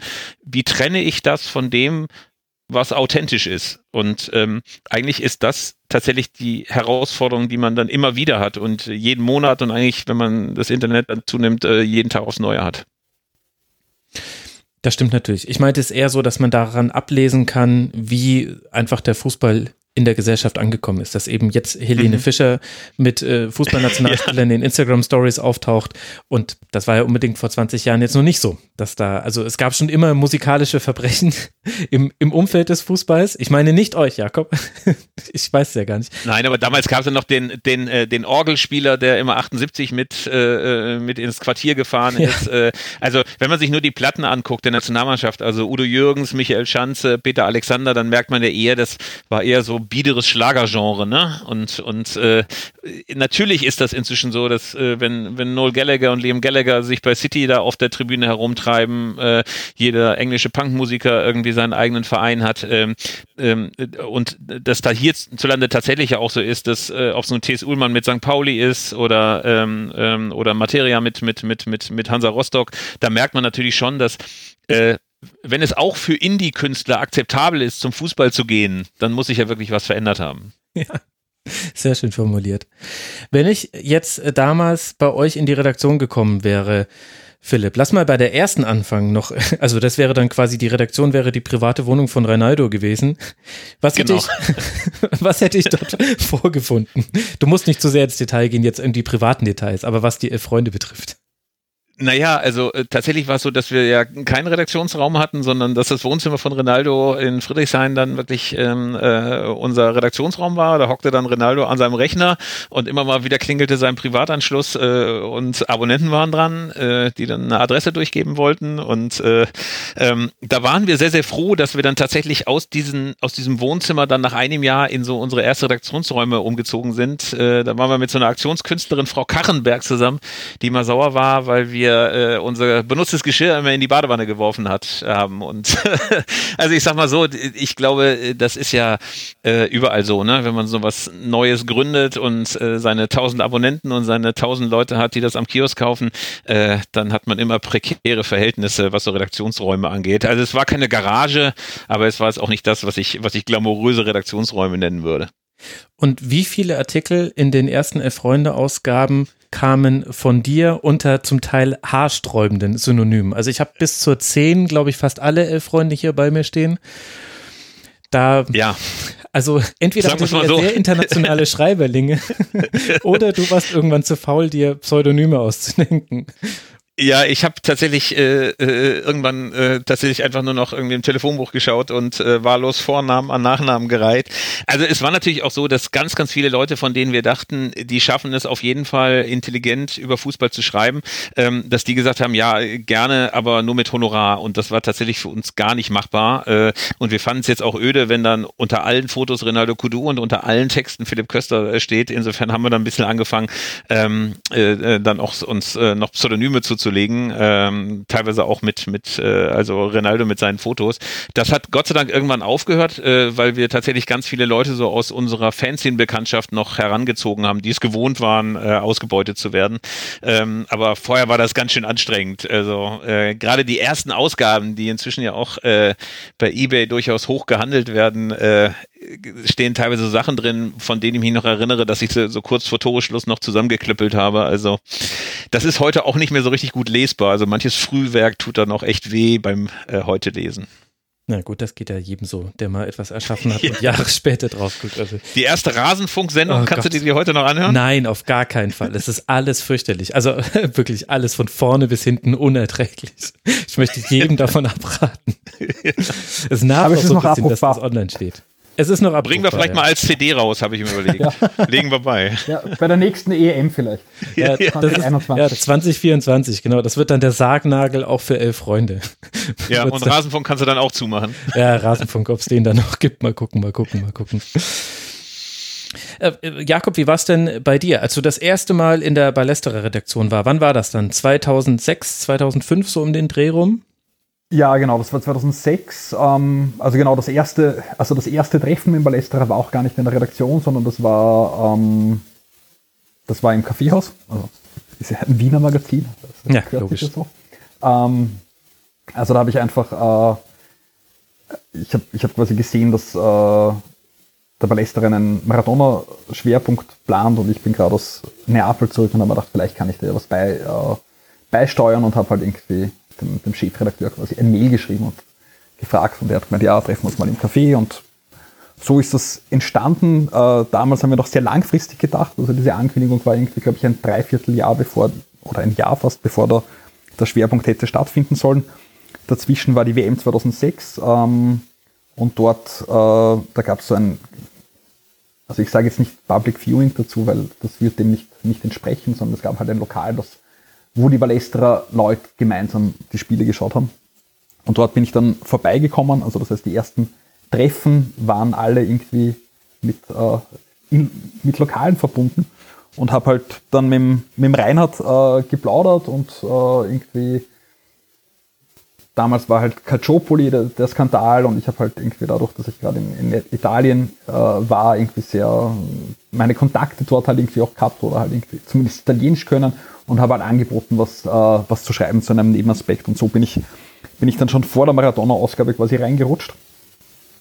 Und dann die ersten Treffen, ähm, da muss ich sagen, das damalige Redaktionsbüro äh, war großartig. Das war, haben wir geteilt gemeinsam mit einer Literaturzeitschrift. Ähm, zentrale Lage, Innenstadt, äh, war toll. Ähm, da mussten wir dann leider irgendwann raus.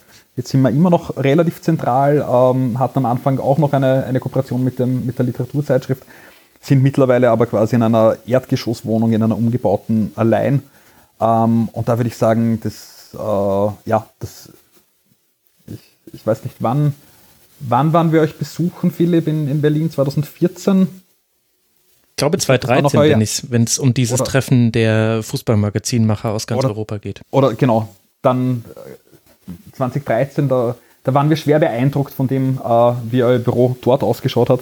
Also das ist, äh, ist nicht vergleichbar. Bei uns ist es quasi ein, ein, großes, ein großer Raum, viel Badewanne gibt es auch als Lager ähm, und so weiter. Ja. Also kein Kaffeegeschirr in der Badewanne, sondern Ballesterer-Ausgaben. Ja, Palästra oder irgendwelche alten Stühle, die wir irgendwie nicht mehr verwenden oder alles Mögliche. Okay, ich frage nicht weiter. Gebadet hat, glaube ich, dort noch niemand. Ja, Philipp, bei euch hat sich das ja schnell professionalisiert. Also aus der Privatwohnung heraus ging es dann in die Wohnung mit der Künstlerin. Und äh, dann später an dem Prenzlauer Berg, da war dann auch ich ähm, mal kurz für drei Monate, glaube ich, im Jahr 2008. Da kann ich mich jetzt noch dran erinnern. Und ich hatte damals, als Praktikant hat man ja die Aufgabe, unter anderem die Tür zu öffnen, wenn geklingelt wird. Es ist im, im meisten Fall war es äh, der Postbote und man musste irgendwie eins von 200 Paketen entgegennehmen und an der Wand stapeln. Es waren aber hin und wieder auch Leute aus der Fußballszene. Ich erinnere mich da noch an eine sehr lustige Begegnung mit Andreas Rettig, an die er keine Erinnerung mehr hat. Ich habe ihn mal danach gefragt, möchte aber deswegen jetzt auch nicht hier in den Podcast ziehen. Wie war denn aber so der Eindruck, den ihr hinterlassen habt bei Leuten aus dem Fußballgeschäft? Wie lange hat es denn gedauert, bis ihr da ernst genommen wurdet? Also am Anfang war es tatsächlich so, dass einem äh, äh, offene Ignoranz begegnet ist. Äh, wird immer gerne der Hertha-Pressesprecher von damals äh, ähm, äh, zitiert, äh, dessen Name ich jetzt nicht nennen würde, wenn, sonst könnte man Hansi Felder zu leicht äh, erkennen, ähm, äh, nämlich äh, der dann sagte, kommt doch wieder, wenn ihr 100.000 Auflage habt und vorher braucht ihr gar nicht bei uns anzuklingeln. Ähm, ähm, ähm, andere haben uns einfach, äh, einfach weggedrückt, wenn wir da angerufen haben. Und ich glaube, das ging so nach und nach einfach äh, immer weiter, so dass ähm, Spieler, die bei uns dann zum Interview waren, auch ähm, in der Lage waren, äh, das weiterzuerzählen, dass es ganz angenehm war, dass man schöne Fotos äh, gemacht hat. Also ähm, es ist ja bis heute so, dass eigentlich unser Anspruch ist, dass wir wirklich jeden unserer Artikel äh, mit eigenen Bildern bebildern, also dass wir keine, keine Stockfotos, keine Agenturen benutzen, möglichst wenig, wenn es nicht gerade historische Ereignisse sind. Ähm, also das haben Spieler, Trainer, Funktionäre auch zu schätzen gewusst, dass sie bei uns länger reden können als normal und äh, dass nicht jeder Satz so verkürzt wird, dass eine Schlagzeile draus wird. Ähm, äh, es gibt natürlich so ein paar Leute, die dann so tatsächlich so Freunde des Hauses geworden sind. Also Andi Rettich gehört tatsächlich dazu. Äh, Thomas Hisselsberger ist so jemand. Ähm, aber äh, vor allen Dingen natürlich Ewald Lien, äh, der äh, ja seinen Sohn äh, bei uns äh, als Praktikanten hatte und irgendwann einfach bei uns vor der Tür stand und äh, dann sah, dass bei uns ein Schreibtisch frei war und sich dann einfach hingesetzt hat. Und äh, blieb dann einfach zwei Wochen bei uns, Ewald, und äh, hat an einem Rechner von uns bei transfermarkt.de seinen Kader für Panionios Athen zusammengestellt. Ne? Da werde ich nie vergessen, wie sein Sohn immer hinter ihm schon sagte, Ewald, der ist gut, den muss er auch noch kaufen. Und, äh, und Ewald äh, telefonierte dann immer mit einem griechischen Gewährsmann in Athen, Georgios, und gab dann immer die Transfers durch. Und ich glaube, manch ein Praktikant bei uns hat echt einen Herzinfarkt gekriegt, wenn der dann morgens reinkam und dann saß Ewald da schon und hat schon einen Spieler gesichtet. Ähm, also ich glaube, ähm, dass es aber trotz allem auch ganz gut ist, jetzt mal abseits der paar ähm, persönlichen Freundschaften, die wir natürlich so hatten, dass wir auch immer eine gewisse Distanz gewahrt haben. Also wenn man sich natürlich anguckt, dass ganz, ganz viel in diesem Business sehr viel über diese Kumpelei läuft. Äh, äh, da hat der eine Mann dem anderen Gefallen getan und dafür darf der dann wieder beim Doppelpass noch was erzählen und äh, ähm, ähm, der äh, hat da noch ein Geheimnis, das steckt da dem und äh, also diese ganzen untereinander äh, Gefälligkeiten, die es da so gibt, da hat sich Elf Freunde tatsächlich immer weitgehend rausgehalten. Natürlich verstehen wir uns auch mit manchen aus dem Business besser als mit den anderen, aber ich glaube, dass insgesamt es eigentlich wenige, wenige Leute gibt, die uns in offener Feindschaft zugetan sind und andersrum aber auch wenige, mit denen wir uns ständig in die Arme fallen und sagen, ey, was seid ihr denn für Supertypen? Und ich glaube, dass das Elf Freunde so, was die Distanz angeht, eigentlich ganz gut tut. Jakob, wie hat sich denn die Akzeptanz vom Ballesterer über die Jahre hinweg verändert? Ja, ich würde sagen, äh, ähnliche oder ähnliche, oder der Anfang ist ähnlich. Äh, wir haben, äh, glaube ich, sehr Ewald Lienen hat bei euch auch einen Kader zusammengestellt. ja, Ewald Lienen war, war dann drei Wochen bei uns. Nein, ähm, na, wir haben, wir haben am Anfang äh, sehr stark kämpfen müssen, quasi um Akkreditierungen, um Interviews, um generell halt äh, um Aufmerksamkeit. Äh, das hat sich, würde ich sagen, langsam, aber, aber stetig verbessert. Äh, also ist jetzt, würde ich sagen, im, am österreichischen Markt oder so haben wir da eigentlich gar keine, keine Probleme mehr. International kommt es drauf an. Also bei sehr großen äh, Clubs tun wir uns immer noch schwer, irgendwie zu sagen, okay, also wenn wir einen Liverpool-Schwerpunkt planen, rechnen wir das Klopp-Interview nicht ein. Das ist wäre wär unrealistisch. Wir probieren es mhm. zwar dann vielleicht, aber da, da sind wir natürlich zu, zu klein und das, das interessiert die, die ganz Großen ähm, nicht. Aber im Prinzip würde ich sagen, dass die, dass die Akzeptanz äh, auf jeden Fall stark gestiegen ist. Und ich glaube, diese Kumpelei, wie es der Philipp genannt hat, gibt es bei uns den Fachbegriff Verhaberung. Das ist sicher was, wo man, wo man natürlich aufpassen muss und wo man, wo man schauen muss, dass man da nicht dabei ist. Und das äh, das sind wir auch und das, das, äh, da, da, da achten wir sehr genau drauf, ähm, weil, weil ich glaube, dass das für gerade für ein Magazin wie unseres, das sich irgendwie immer auf die Fahnen heftet, okay, na, wir schauen, dass wir kritisch sind, wir schauen, dass wir unabhängig sind, was weiß ich was, dann, ja. dann kann man nicht solche Neben, Nebendeals äh, laufen lassen. Aber woher Aber kommt denn das, dass das im Fußball so verbreitet ist? Das ist ja schon, wenn man jetzt einfach mal den, den Journalismus als Ganzes betrachtet und sich dann den Sport und den Fußballjournalismus herauspickt, dann würde ich behaupten, dass es wenige andere Bereiche, vielleicht noch Motorsport, nee, nicht Motorsport, sondern Autojournalismus, vielleicht noch Reisejournalismus. Aber es gibt ganz wenige Bereiche, bei denen eben die Verschränkung zwischen Journalisten und Akteuren der Branche so eng ist wie beim Fußball. Und ich frage mich manchmal, woher das eigentlich kommt. Also ich glaube, beim Skifahren ist es noch viel schlimmer. Oh ja, also, stimmt. Ich glaube, dort ist es. Das ist die österreichische halt Perspektive. Halt ja, genau. Nein, aber die, die ist, das ist, ähm, da gibt es ja dann irgendwie so diesen Spruch ab, weiß ich nicht, wie viele Metern gibt es kein Sie mehr und so weiter. Ähm, na, äh, ich glaube aber tatsächlich, dass es, äh, dass es diese Verhaberung oder diese Versuche der Verhaberung, dass es die in allen Bereichen gibt. Ich glaube, dass es im Sport vielleicht nochmal klarer wird oder dass es im Sport insofern leichter wird, weil man irgendwie dieses Thema hat und wo man ja auch alle, es sind ja alle für den Sport und es wollen ja alle guten Fußball sehen und was weiß ich was. Also das, da versucht man schnell irgendwie so eine Vereinnahmung äh, herzustellen. Mhm. Aber ich glaube, dass es so, so Phänomene, dass irgendwie Pressesprecher oder, oder auch Akteure aus, aus Unternehmen, Politiker, was auch immer, dass die versuchen, die, die paar Journalisten, die für sie zuständig sind, quasi ähm, einzukochen. Ich glaube, das gibt's, oder das gibt's ganz sicher äh, überall und ist, ist ein, ein Problem, würde ich sagen, vor allem von, von Ressourcen des Journalismus. Also da, und da gehen wir über den Sportjournalismus weit, weit heraus. Also wenn man, wenn man sagt, es gibt einfach zu wenig Stellen im, im Journalismus, um, ähm, um Dinge gut zu recherchieren, dann kriegt man halt schlecht recherchierte äh, Pressemitteilungen, die man halt leicht ändert, aber wo auch, auch nicht die, die Zeit ist, da, da mehr zu machen. Das glaube ich auch. Und das ist ähm, natürlich auch ähm, vielleicht nicht ganz so kulturpessimistisch, wie du das formuliert hast, Max. Äh, ich glaube, dass du viele Branchen hast, wo es ein wahnsinniges äh, Bussi-Getue und, und, und, wie Jakob das so schön genannt hat, Verhaberung gibt, äh, nämlich äh, dort, wo äh, überall dort, wo es darum geht, mit Gefälligkeiten und mit Informationen zu handeln. Also wenn ich mir so die Schlagerbranche angucke und anderes, da gibt es wahrscheinlich auch unfassbar viele Deals und, und, äh, und Absprachen.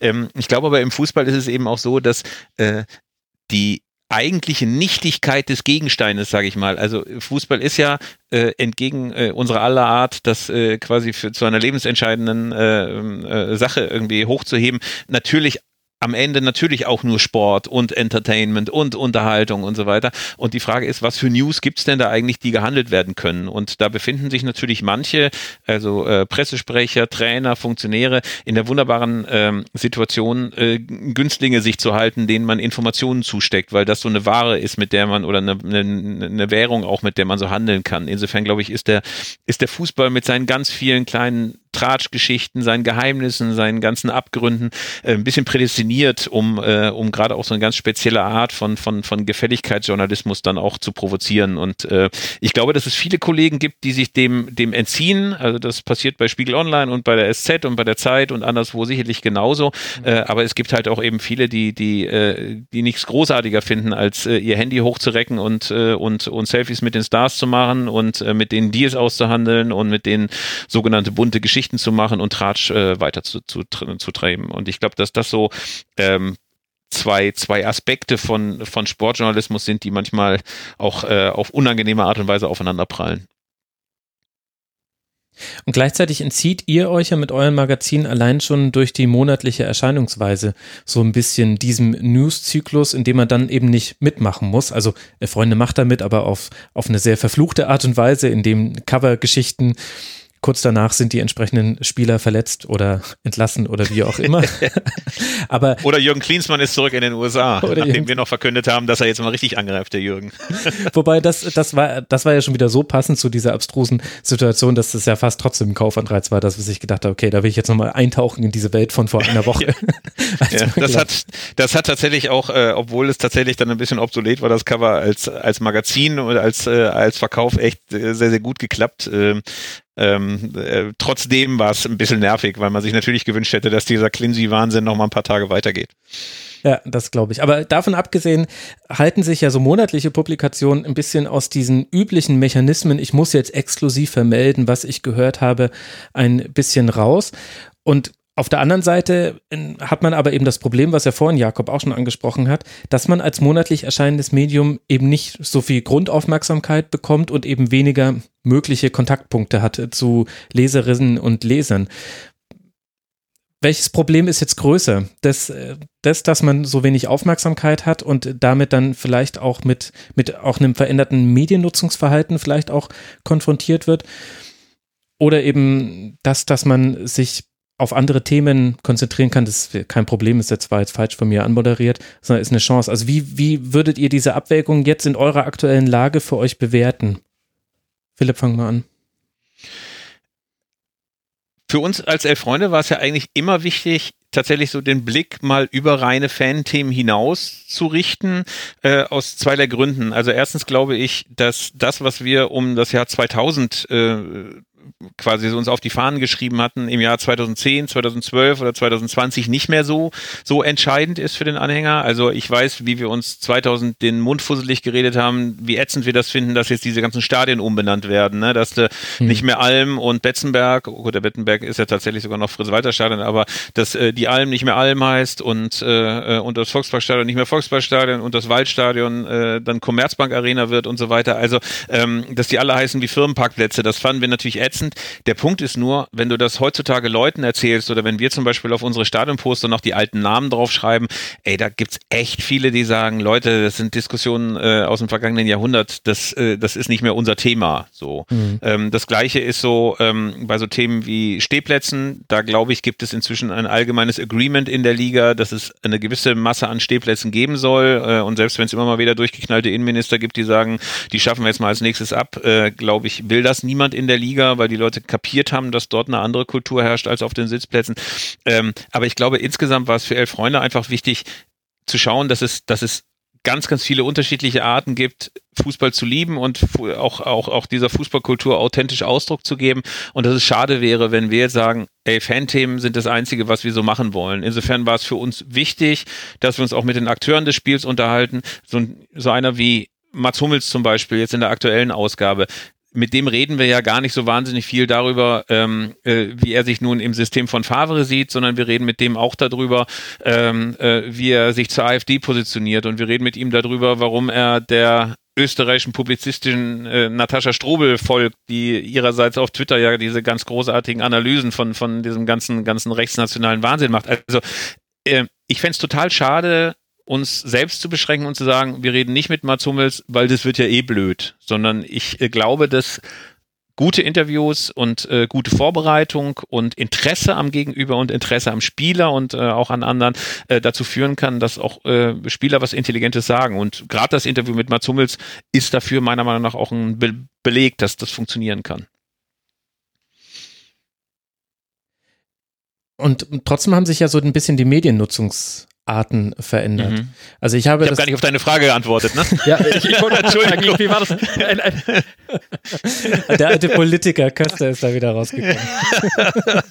Entschuldige bitte. Dann sage ich noch einen einzigen Satz und dann darf Jakob ran. Also die Mediennutzung hat sich natürlich verändert. Irgendwie, ähm, ähm, es gibt doch diese Szene bei äh, bei diesem Facebook-Film, wo äh, äh, einer der beiden Gründer, äh, Eduardo Severin irgendwie dann mit diesem ähm, Napster-Gründer aneinander äh, gerät und äh, dann sagt der Napster-Gründer zu ihm noch, pass mal auf, wenn du jetzt was äh, machen würdest, du würdest doch jetzt auch keinen Plattenladen gründen. So. Also, und ich glaube, ähm, ähm, als es darum ging, ob Napster ein Erfolg war. Und ich glaube, genauso ist es eben auch bei dem Printmagazin. Man wird jetzt heute auch keinen Kiosk aufmachen, äh, weil man denkt, das ist jetzt eine total geile Sache, weil das ist jetzt irgendwie das Geschäft der Zukunft. Also ähm, natürlich hat sich das alles geändert und natürlich gibt es immer weniger Präsenz für Printmagazine. Ne? Wenn ich heute vom Prenzlauer Berg nach Friedrichshain fahre, ist es immer so, dass nahezu bei jedem Trip darunter ein Kiosk mehr zugemacht hat oder ein Kiosk weniger Elf Freunde führt, weil einfach die nur noch so ein paar Brigitte Stern und die Tageszeitungen haben. Also ich glaube schon, wir als Ballesterer, als Elf Freunde, als auch andere Printmagazine müssen uns natürlich dem stellen, dass die Leute eher ins Internet gucken, wenn sie was Neues wissen wollen und dass es im Internet inzwischen auch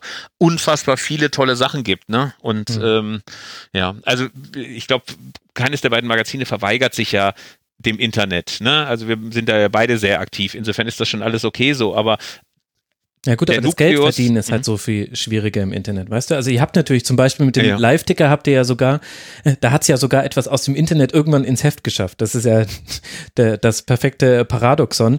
Aber dennoch ähm, begegnest du im Internet eben der Realität, dass es viel, viel schwieriger ist, noch äh, Geld zu verdienen, weil die Anzeigenpreise völlig versaut sind durch die durch Analysierbarkeit jedweder Daten und dann wird dann werden da ganz fürchterliche Ads geschaltet, damit überhaupt noch irgendjemand da draufklickt. Amerikanische Forscher haben herausgefunden, so nehmen sie 100 Kilo ab in zwei Tagen und so ein Kram.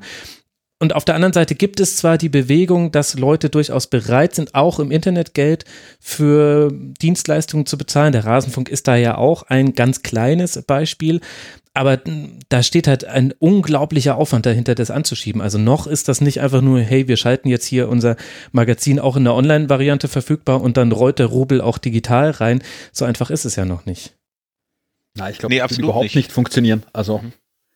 ich glaube auch, es gibt eine Printkrise und ich glaube, es, ist, es tun sich alle Magazine gerade äh, schwer, aber ich glaube, es gibt auch eine Online-Krise. Also es gibt es gibt für äh, unabhängigen, kritischen, vielleicht auch etwas längeren, äh, hintergründigeren Journalismus im, im Internet kein, kein Geschäftsmodell. Also wenn man sich anschaut, wir haben das auch im, im aktuellen Hefting für kurz drin, äh, Republik in, in, in der Schweiz. Ja. Tolles super Projekt. Mhm. Tolle, tolle Leute dahinter, super durchfinanziert irgendwie das erste Jahr. Also kann man sagen, okay, eigentlich von dem, was sie, was sie da anbieten wollen, alles großartig und ja, ähm, man merkt, dass, dass diese Texte funktionieren dort auch nicht. Ähm, das heißt, man muss mit dem Internet muss man anders umgehen. Also ich glaube zu sagen, jetzt einfach wir transferieren den Ballesterer ins Netz, ich glaube, das funktioniert gar nicht. Ich glaube, man kann sich überlegen, wie, wie schauen, wie kann ein Internetauftritt und das Heft sich gut ergänzen, also wie, wie das Beispiel jetzt von dir auch von Elf Freunde, wenn sich, wenn es da Synergien gibt, wenn das eine in das andere wächst und so weiter, super, also dann, dann toll gemacht, ja. Ähm, aber im Prinzip glaube ich, dass man, äh, ja, also dass es auch sehr schwer gerade ist, einen, einen Blog zu gründen oder eine, eine, eine Website zu gründen, die, die jetzt von Werbeeinnahmen oder was auch immer allein lebt. Also ich glaube, das funktioniert ohne irgendwie ein Unterstützermodell oder so wenn man nicht irgendwie nur auf Clickbait äh, setzt, nicht. Das glaube ich auch. Und ähm, natürlich ist es manchmal ein Glücksfall, wenn einem irgendetwas gelingt, was ein bisschen stilprägend ist. Also das war bei uns ja vor allen Dingen der Live-Ticker, der ja dann auch vielfältig äh, kopiert worden ist. Ja. Also diese neue Form des, des, äh, äh des Journalismus und äh, eben nicht nur 1-0, 2-0, 3-0 zu vermelden. Aber äh, mir hat das mal ein Gruner-Mitarbeiter bitter vorgerechnet, was so die Kapitalisierung angeht, dass du tatsächlich von ähm, 100 Euro, die du für eine Printanzeige einnehmen würdest, also was die Kontakte angeht, äh, dafür bleiben dann beim Desktop, also auf dem stationären Computer noch 10 Euro und ähm, im äh, mobilen Web äh, bleiben dir 1 Euro bei gleichzeitiger Leistung so. Und äh, ich glaube, dass dieser Geburtsfehler oder würde man sagen, also dass diese Unwucht äh, gerade für Magazine und auch für Verlage, die äh, von der Rentabilität von Printprodukten leben, nicht einfach ist. Ne? Du siehst, äh, äh du kannst das, was du vorher äh, äh, eingenommen hast, nicht annähernd, nicht annähernd wieder reinholen. Äh, deswegen gibt es, glaube ich, auch echt ganz, ganz viele Verlage, die die Digitalisierung so lange verschleppen, wie es nur irgendwie geht, in der Hoffnung, dass äh, die Magazine noch weiter, weiter, weiter irgendwie Geld einbringen. Ne?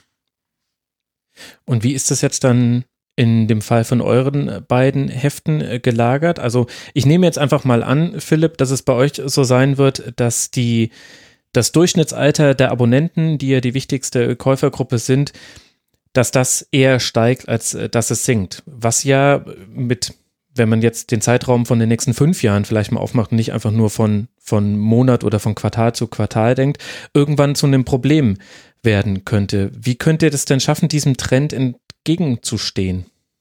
Also tatsächlich ist, ist sie nicht überaltert. Also da gibt's, äh, äh, also ich sag mal so, die sterben jetzt nicht weg, unsere Abonnenten. sondern, schon, ihr seid nicht die CDU, äh, sehr gut. Äh, wir sind nicht die CDU äh, äh, und wir sind nicht der Gong. Also äh, ich sag's mal so, da, da haben da haben wir tatsächlich, glaube ich, äh, den Vorteil, dass, äh, dass äh, Fußball Gott sei Dank ja eine lebenslange Beschäftigung ist. Aber es ist natürlich so, dass ähm, wir ähm, was so das Printmagazin angeht, sicherlich irgendwie eine Zielgruppe haben, die erst so ab, ab, ab 30 anfängt. Das ist mhm. echt vollkommen anders äh, äh, ähm, als im Internet. Also das muss man echt mal sagen. Es kommen wahnsinnig viele Leute zu unseren Lesungen zum Beispiel, die uns vor allen Dingen über den Live-Ticker, vor allen Dingen über das Internet kennen. So, äh, wir haben auch schon Praktikanten gehabt, die total überrascht waren, dass wir nicht nur eine Facebook-Seite sind. Also da ist man doch auch immer mal wieder oh. überrascht. Äh, aber ähm, tatsächlich ist es nochmal so, dass, dass, das, dass das Genre des Zeitschriften-Abos als solches jetzt nicht das hipste Produkt ist, das man so irgendwie äh, verkaufen kann. Ne? Also äh, es gibt Leute, die das schätzen, es gibt auch junge Leute, die das schätzen,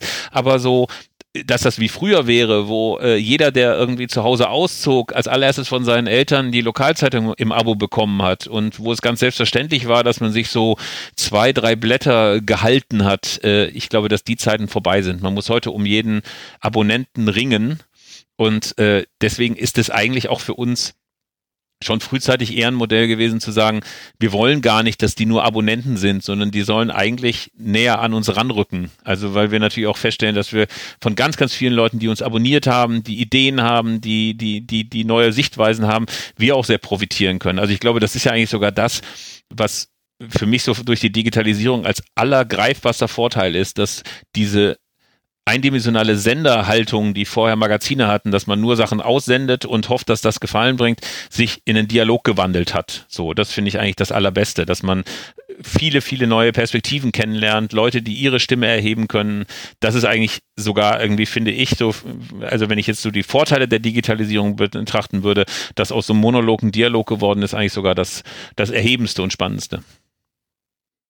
Aber müsst ihr dann nicht zwangsläufig auch ein bisschen weg irgendwann vom Kern des Printprodukts? Also du hast ja schon gesagt, dass ihr Abonnenten besonders binden wollt, binden wollt. Das ergibt ja auch Sinn. Aber die müssen ja immer noch äh, die Liebe zu einem Printprodukt haben, die ja nicht mehr so weit verbreitet ist wie früher noch vielleicht. Nee, eigentlich nicht. Also äh, äh, eigentlich wird es ja schon so sein, dass äh, das ist ja äh, absehbar, dass du natürlich all das, was du momentan bei uns im Heft liest, auch äh, digital lesen kannst. Äh, du kannst dir heute natürlich schon irgendwie so E-Mails und so weiter runterladen, äh, ob es als PDF ist oder auch als aufbereitete Variante. Aber entscheidend wird schon sein, dass, äh, dass, äh, dass du natürlich, natürlich irgendwie eigentlich äh, nicht mehr unbedingt dir das haptische Heft liefern lassen musst, um Elf-Freunde-Abonnent zu sein. Also das war ja so ein bisschen das Prinzip, dass wir mit dieser Dauerkarte haben, also dass wir sagen, pass mal auf, wenn du das Ding äh, dir holst, dann, dann äh, kannst du natürlich auch alles, alles, alles, äh, ohne dass du einmal irgendwie das Heft in die Hand nehmen musst, natürlich auch digital lesen so. Ne? Nur ich sag, also für mich ist das ja so. Ich, ich bin, seit ich zwölf oder dreizehn bin, äh, von Ma Magazinen fasziniert. Also ich wollte nie was anderes machen. Also ich wusste so mit 12, 13, dass ich irgendwie so in diesen Magazinjournalismus äh, will. so Und äh, äh, ich habe nach wie vor, äh, ich würde nicht sagen, kein erotisches Verhältnis zum Magazin machen, aber tatsächlich finde ich nichts aufregender, als wenn bei uns der Postbote endlich kommt und unsere Hefte in die Redaktion bringt und wir das, das aufmachen. Das ist ein erotisches Verhältnis. Ja, es ist ein erotisches Verhältnis. wie so ein, wie so ein Print-Tinder-Date quasi. Also, äh, dass ich, äh, ich finde das nach wie vor immer den den aufregendsten Moment, das Ding rauszuholen, durchzublättern, das in der Hand zu haben, äh, zu gucken, wie funktioniert die Heftmischung, fühlen sich die Leser da gut durchgeleitet. Also ähm, mir würde was sehr, sehr fehlen, wenn wir irgendwann elf Freunde nur noch digital hätten und nicht als Heft, dass du dir auch in den Schrank stellen kannst und dass mhm. du durchblättern kannst und das auf deinem Schreibtisch oder auf deinem Nachttisch liegt. Jakob, bei euch ist die Situation ja logischerweise hm, etwas extremer gerade. Deswegen ja auch die Ballesterer Brennt-Kampagne. Wie würdest du sagen, hat sich bei euch das niedergeschlagen, dass sich der Markt für Fußballmagazine verändert hat? Und welchen Weg daraus gibt's? Ja, ich, ich glaube, dass der Markt einfach von, von vornherein schwierig war und, und seit 20 Jahren schwierig ist. Also da, da gibt es halt auch nochmal den, den großen Unterschied, ähm, natürlich zwischen den unterschiedlichen Märkten in Österreich und Deutschland ähm, und auch den, den, den großen Unterschied, äh, wie populär ist Fußball in den jeweiligen Ländern. Also ich glaube, dass mhm. man da also, dass man da einfach ganz, ganz andere Entwicklungen natürlich auch sieht. Also, der Wedler, ähm, das Skisportmagazin wäre erfolgreicher in, als der Skifix ist die Idee. Na, Ach, Skifix äh, haben wir schon, äh, haben, haben diejenigen, die, die aus anderen Bundesländern aus Wien kommen, schon geplant. Ähm, okay.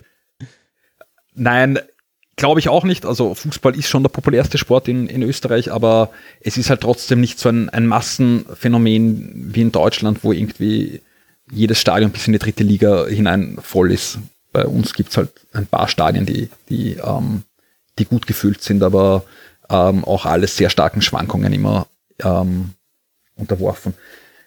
Prinzipiell, ich glaube, ich glaube, was, was diese Frage Online-Print betrifft, ich glaube, dass man da, ähm, ich glaube schon, dass, dass Magazine und das Special Interest Magazine ähm, vor, oder vor allem Special Interest Magazine eigentlich diejenigen sind, die für die Printkrise am besten gewappnet sind, weil es da sowieso nicht um Tagesaktualität geht. Das heißt, jemand, der sich dafür entscheidet, die Elf Freunde oder einen Balestra zu kaufen, ähm, der macht das nicht, weil er irgendein Matchergebnis haben will oder weil er über die, die neuesten Nachrichten des Tages informiert werden will, wie, wie jemand, der eine Tageszeitung kauft. Also ich glaube, dass wir da schon einen, einen Vorteil haben und ich glaube auch, dass, dass es Leute gibt, die die dieses haptische, ähm, also der Philipp hat jetzt dieses erotische Verhältnis genannt. Ich glaube, dass das gar nicht nur diejenigen haben, die, äh, die das Magazin produzieren, sondern ich glaube, dass das auch den Lesern und Leserinnen von Magazinen oft so geht. Also die wollen, mhm.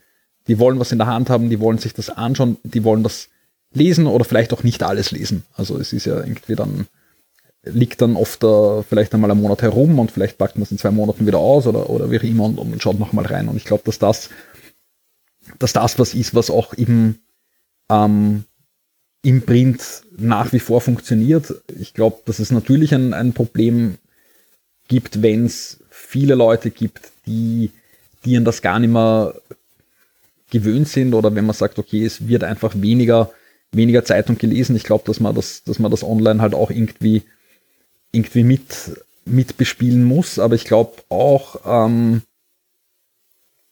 dass es,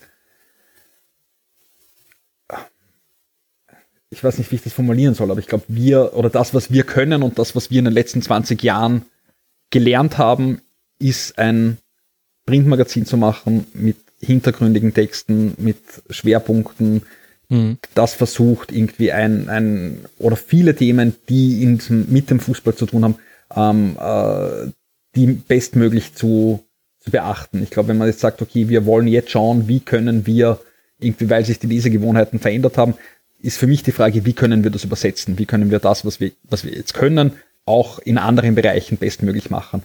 Was aber nicht geht, ist zu sagen, okay, und wir konkurrieren jetzt mit irgendeinem lustigen ähm, Online-Medium, das irgendwie schaut, irgendwie, was alle paar Minuten irgendwie neu rauskommt und was die, die letzte Transfermarktspekulation oder was auch immer ist. Also ich glaube, man muss da noch einen, einen, einen Weg finden, wie man, wie man Leute ansprechen kann. Prinzipiell glaube ich, dass, dass der Ballesterer geschätzt wird für die Themen und für die Sicht und für das, wie wir Themen an, anschaut. Und ich glaube, dass äh, da muss man halt schauen, gibt's gibt's da Arten, wie man das besser machen kann, wenn sich der Markt so verändert, dass es, dass es schwieriger wird. Und mir hat das, mhm. das Bild vom, vom Philipp vorher mit dem Dialog äh, gefallen. Man kann vielleicht sogar einen, einen Polylog draus machen, ähm, irgendwie zu sagen, man tritt mit den den Lesern und Leserinnen auch stärker in ein, in ein Verhältnis. Also ich würde auch sagen, dass das für den Ballesterer immer was total Wesentliches war. Also wir haben uns, ich würde sagen, wir rekrutieren uns vor allem neu auch aus Lesern und Leserinnen.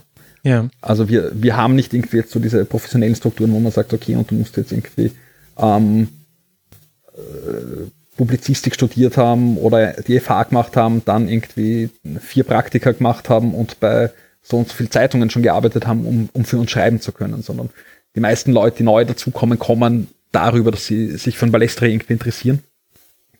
Dazu, ich habe jetzt ein bisschen den Faden verloren, wo ich eigentlich hin wollte. Ähm, das, äh, daraus wird der Polylog aus dem äh, Dialog. Genau, nein, genau, also genau, also einen Dialog oder einen Polylog gibt es sowieso schon. Ich hoffe, dass da, oder ich hoffe, dass dieser Supporters Club, den wir jetzt auch neu gegründet haben, wo Leute äh, teilnehmen können, denen das äh, ein Herzensanliegen ist, dass es den Ballesterer weitergibt, ähm, die dafür halt auch eine kleine Spende, äh, eine monatliche machen ähm, und dass wir mit speziell mit denen auch in einen starken ähm, in einen starken Austausch kommen und da davon auch, auch sehr, sehr viel profitieren. Was, was ist das, was, was diese Leute dann auch, auch wollen? Was ist das, was wir, äh, was wir machen können? Und vielleicht sind da auch Leute dabei, die dann eben auch die, die Seite wechseln und von, von Lesern oder Fans von uns dann vielleicht auch zu, zu Schreibern oder Schreiberinnen werden und so weiter. Mhm. Philipp, du hast ja wahrscheinlich auch nochmal eine eigene Sicht drauf, weil es in den 20 Jahren Freunde auch immer wieder im deutschsprachigen Markt äh, direkte Konkurrenten gab, kurzzeitig von Elf Freunde. Also es gab mal aus dem Olympia Verlag, ich glaube, das war Rund äh, damals, es äh, gab verschiedene andere Formate. Woran liegt es denn deiner Meinung nach, dass bis auf Elf Freunde und vielleicht noch den tödlichen Pass, aber ich weiß nicht, ob man den dazu rechnen soll, weil das eben in einer komplett anderen Dimension abläuft, aber den gibt es schon länger, ich glaube seit 1995 hier aus München heraus produziert.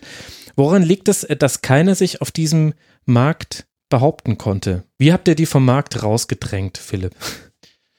Pferdeköpfe ähm, in, in Betten. Ja, genau, in Betten. Nein, ich glaube tatsächlich, dass ähm, das große Problem war, dass ich äh, vorhin schon mal angerissen habe, äh, da entscheidend war, nämlich diese Überschätzung des Marktes. Äh, der Olympia Verlag äh, ist ja damals mit rund äh, in den, ähm, äh, in die, an die Kioske gegangen und dann gab es noch Player aus dem B&D Verlag, mhm. äh, die beide, glaube ich, dachten, hey, Fußballmarkt, Illustrierte, großes Interesse, äh, weltweites und bundesweites Interesse, das muss doch funktionieren.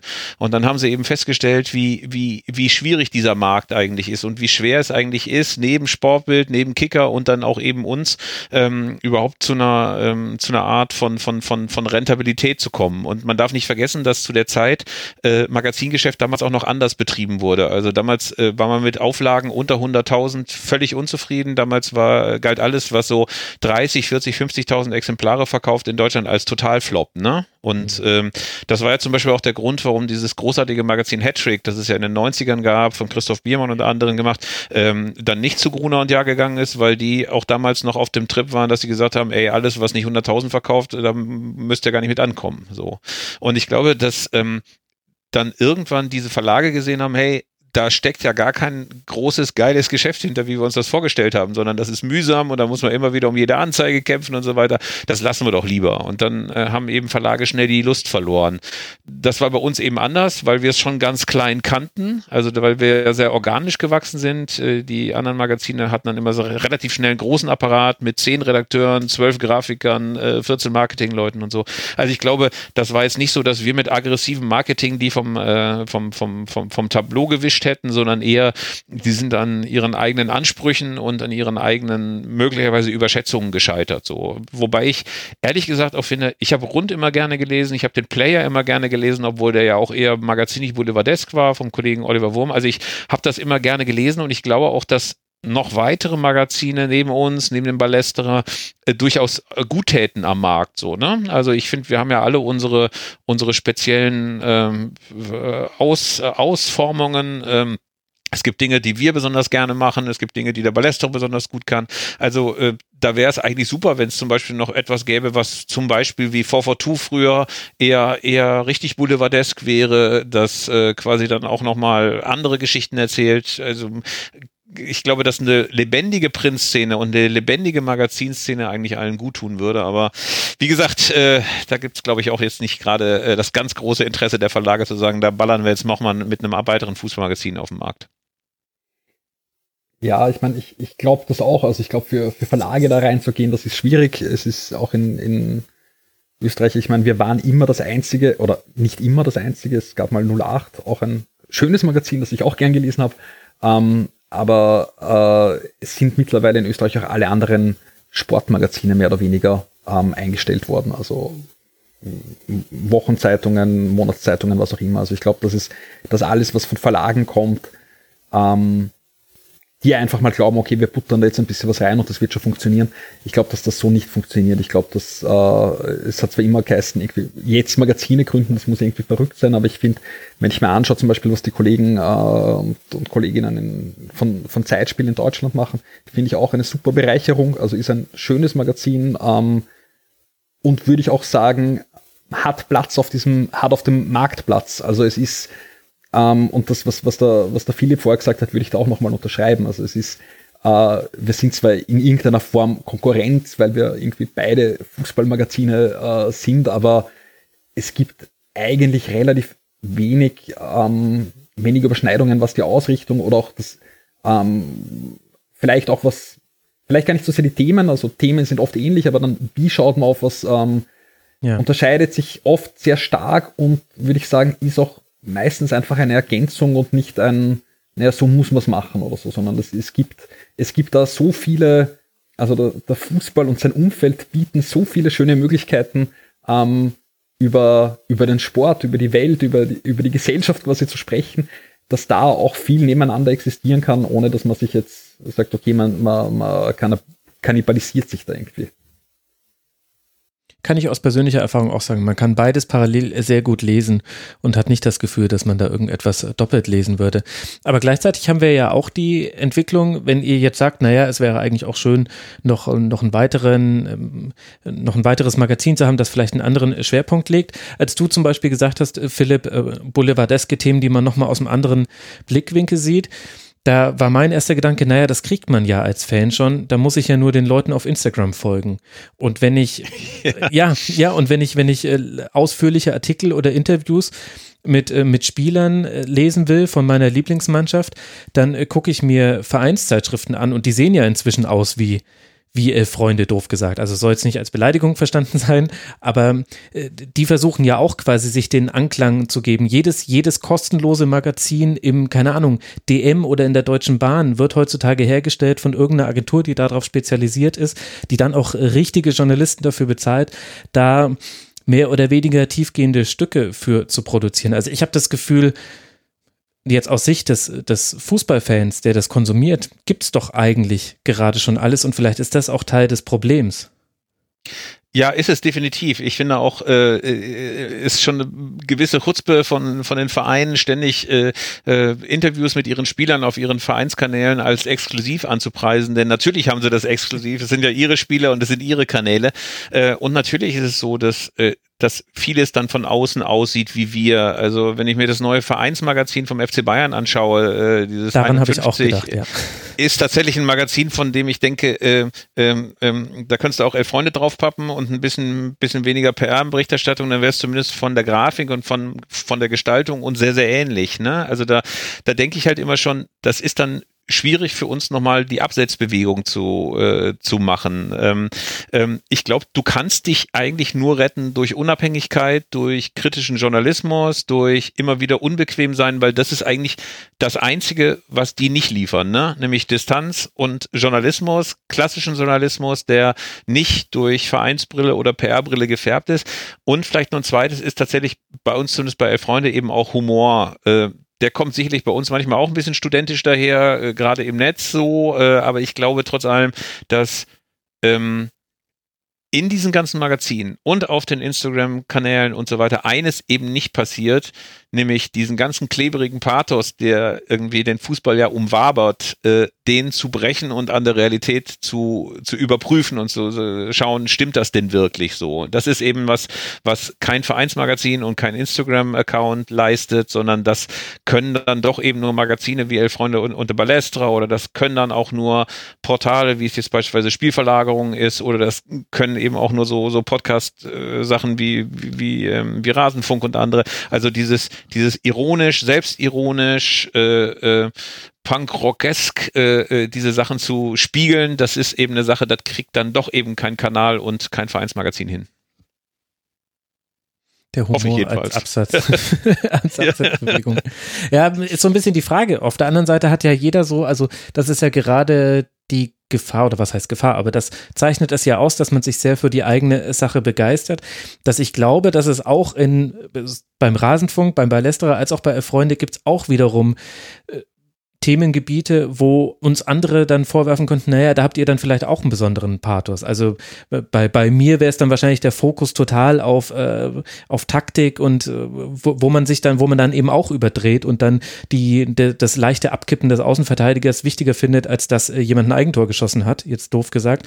Und bei, bei Freunden und bei Lästere ist es vielleicht auch gerade dieser Rückgriff auf die, auf die gute alte Zeit, in Anführungszeichen jetzt äh, zu versehen, wo auch Leute sagen könnten, naja, da habt ihr ja auch euren Bereich, wo ihr so fest dranhängt. Also ich bin mir da manchmal gar nicht so sicher. Ich möchte dir gerne zustimmen, ich bin mir aber nicht sicher, ob ich ob ich mich jetzt, also zum Beispiel den Rasenfunk, ob man den da so komplett rausnehmen könnte. Wenn man halt für eine Sache brennt, dann stürzt man sich da so drauf und überdreht halt auch. Und ob da dann immer noch für jeden auch mal die ironische Distanz dazu zu sehen ist, weiß ich nicht. Und ob es die überhaupt gibt. Also ist bei uns tatsächlich so, äh, ich sehe auch so blinde Flecke. Also, äh, also ich würde noch nicht mal sagen, dass wir die Vergangenheit per se verklären, aber es ist natürlich so, dass manches von dem, was uns heute noch äh, als gute alte Zeit erscheint, also äh, tatsächlich so diese 80er, 70er Jahre, die, die also jetzt gerade was die 80er Jahre angeht, für mich natürlich auch verklärt sind als die Zeit, in der ich zum Fußball gefunden habe und äh, die ich auch deswegen noch besonders intensiv in Erinnerung habe, weil sie halt äh, diese Neuentdeckung eines eines wahnsinnig aufregenden Gebietes für mich war. Also für ja. mich war es, als ich das erste Mal auf die Alm gegangen bin in Bielefeld, äh, unfassbar aufregend, dass da viele, viele tausend Leute auf, auf den Rängen stehen und, äh, und Schimpfworte brüllen und rauchen und Bier trinken und sich durch die Gegend schmeißen lassen.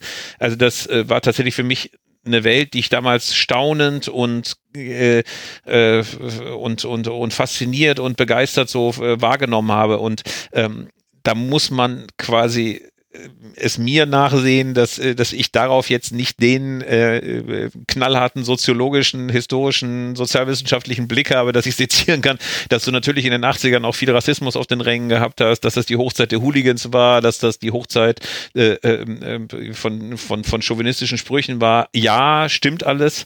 Es war aber für, für mich ganz persönlich dann eben doch das, was Klaus Teweleit Mator zur Welt genannt hat, also, mhm. also Erklärmodell, äh, ähm, all das. Also von daher hat da jeder seinen blinden Fleck. Das mag für dich die Taktik sein oder, oder, oder Faszination von taktischen Systemen. Das war für mich sicher diese, diese, naja, diese, diese, die, diese Zeit, in der man das da so kennengelernt hat. Das hat, glaube ich, jeder. Und ähm, ja, da muss man mit leben und muss irgendwann möglicherweise trotz allem aus dieser, dieser, dieser Verklärung aus raus. Aber das ist wahrscheinlich ein lebenslanger Prozess für uns alle. Ja, ja ich sehe ich seh die Verklärung oder ich sehe das ähm, ich sehe das Problem nicht, nicht so groß. Also ich glaube schon, dass es das natürlich gibt und dass sich das dann auch in, in, in den, den Kreisen, in denen man halt irgendwie gerade ähm, die dann, dann vielleicht redaktionelle Entscheidungen treffen oder, oder so, dass, dass da natürlich blinde Flecken da sind. Ich glaube, dass da wichtig ist, äh, was, was wir vorher schon gesagt haben, eben irgendwie diesen, diesen Austausch auch nach außen oder mit einer, einer größeren Gruppe und auch den, den internen Austausch in der, in der Redaktion. Ja? Also wenn man sagt, okay, na, ich, ich weiß, ich habe da vielleicht einen blinden Fleck, dann schaue ich drauf, dass vielleicht jemand, der da speziell äh, sensibel drauf ist, über, über den Text schaut, den ich äh, zu dem Thema schreibe. Ja, okay, gut, klar, das stimmt, aber äh, vielleicht muss ich noch ein bisschen erklären, wie ich zu der Frage komme. Also, dass ich mich zum Beispiel im Rasenfunk so auf Analyse fokussiere, das hängt ja nicht damit zusammen, dass ich mit einer Taktiktafel auf die Welt gekommen wäre. Ganz im Gegenteil. Äh, Philipp, du hast mich 2008 noch erlebt. Da hatte ich auch noch einen anderen Blick auf Fußball. Ich weiß nicht, welche Erinnerungen du hast, aber ich weiß noch, also ich weiß noch, dass ich da auch noch lange Haare hatte im ersten Teil meines Praktikums. Das ist wirklich schon ewig lange her. Ähm, aber der Grund, warum ich mich da so drauf fokussiere, ist, weil mich so viel anderes am Fußball so wahnsinnig nervt und ich das so wahnsinnig irrelevant finde. Und deswegen äh, fokussiere ich mich auf die Taktik. Also sprich, weil alles drumherum so ätzend ist oder vieles davon einfach ätzend geworden ist, suche ich mir diesen einen Bereich, der eben auch noch sehr viel mit dem Sport zu tun hat. Und ich liebe halt einfach das Spiel Fußball, sowohl es zu spielen als auch es zu gucken. Und daher kommt so ein bisschen meine Sorge. Und klar, ihr habt natürlich Mechanismen, um eure blinden Flecken nicht äh, durch, zu sehr durchscheinen zu lassen auf eure Produkte. Das stimmt. Aber, aber was machen wir drei denn, wenn der Fußball sich weiter so entwickelt, dass er einfach in vielen Bereichen einfach nur noch ätzend ist und man eigentlich gar keine Lust mehr hat, sich damit zu beschäftigen?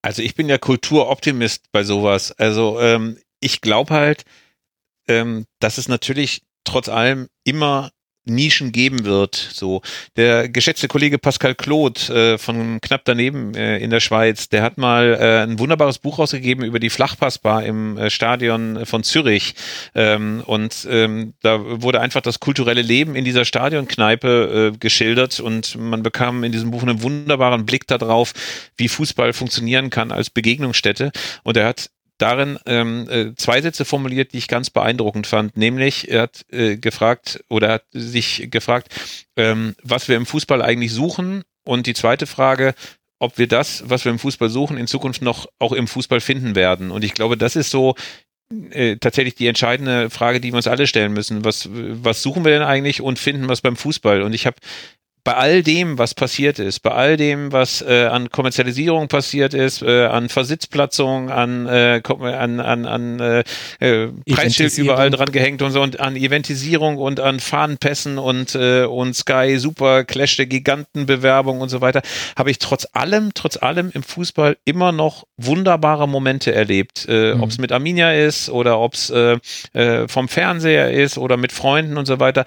Fußball gibt mir immer noch viel, viel, viel zu viel, als dass ich irgendwie auch nur ansatzweise dran denken würde, ey, mir reicht es jetzt oder ich gehe nur noch in die Kreisliga. Also das ist ähm, ähm, tatsächlich am Ende dann ja auch, glaube ich, so eine, so eine Entscheidung, ob man diesen ganzen Scheiß, den es drumherum gibt, diese ganzen Nervereien, diese ganze Geldgier, diese ganzen gierigen Funktionäre mit Dollarzeichen in den Augen, ob man das aushält, weil man sagt, der Fußball an sich ist trotzdem so großartig, so wunderbar und für mich so wichtig im Leben oder ob man dann irgendwann so zynisch wird und sagt, ja, leck mich doch am Arsch, äh, das ist alles nichts mehr für mich. Also die Tendenz gibt's ja auch und die Leute gibt's ja auch. Also ich kenne viele, die sagen, hey, mhm. Profifußball, kein Bock mehr. Ich Kann ich auch verstehen. Für mich ist es aber irgendwie keine Alternative. Ich komme da nicht raus quasi.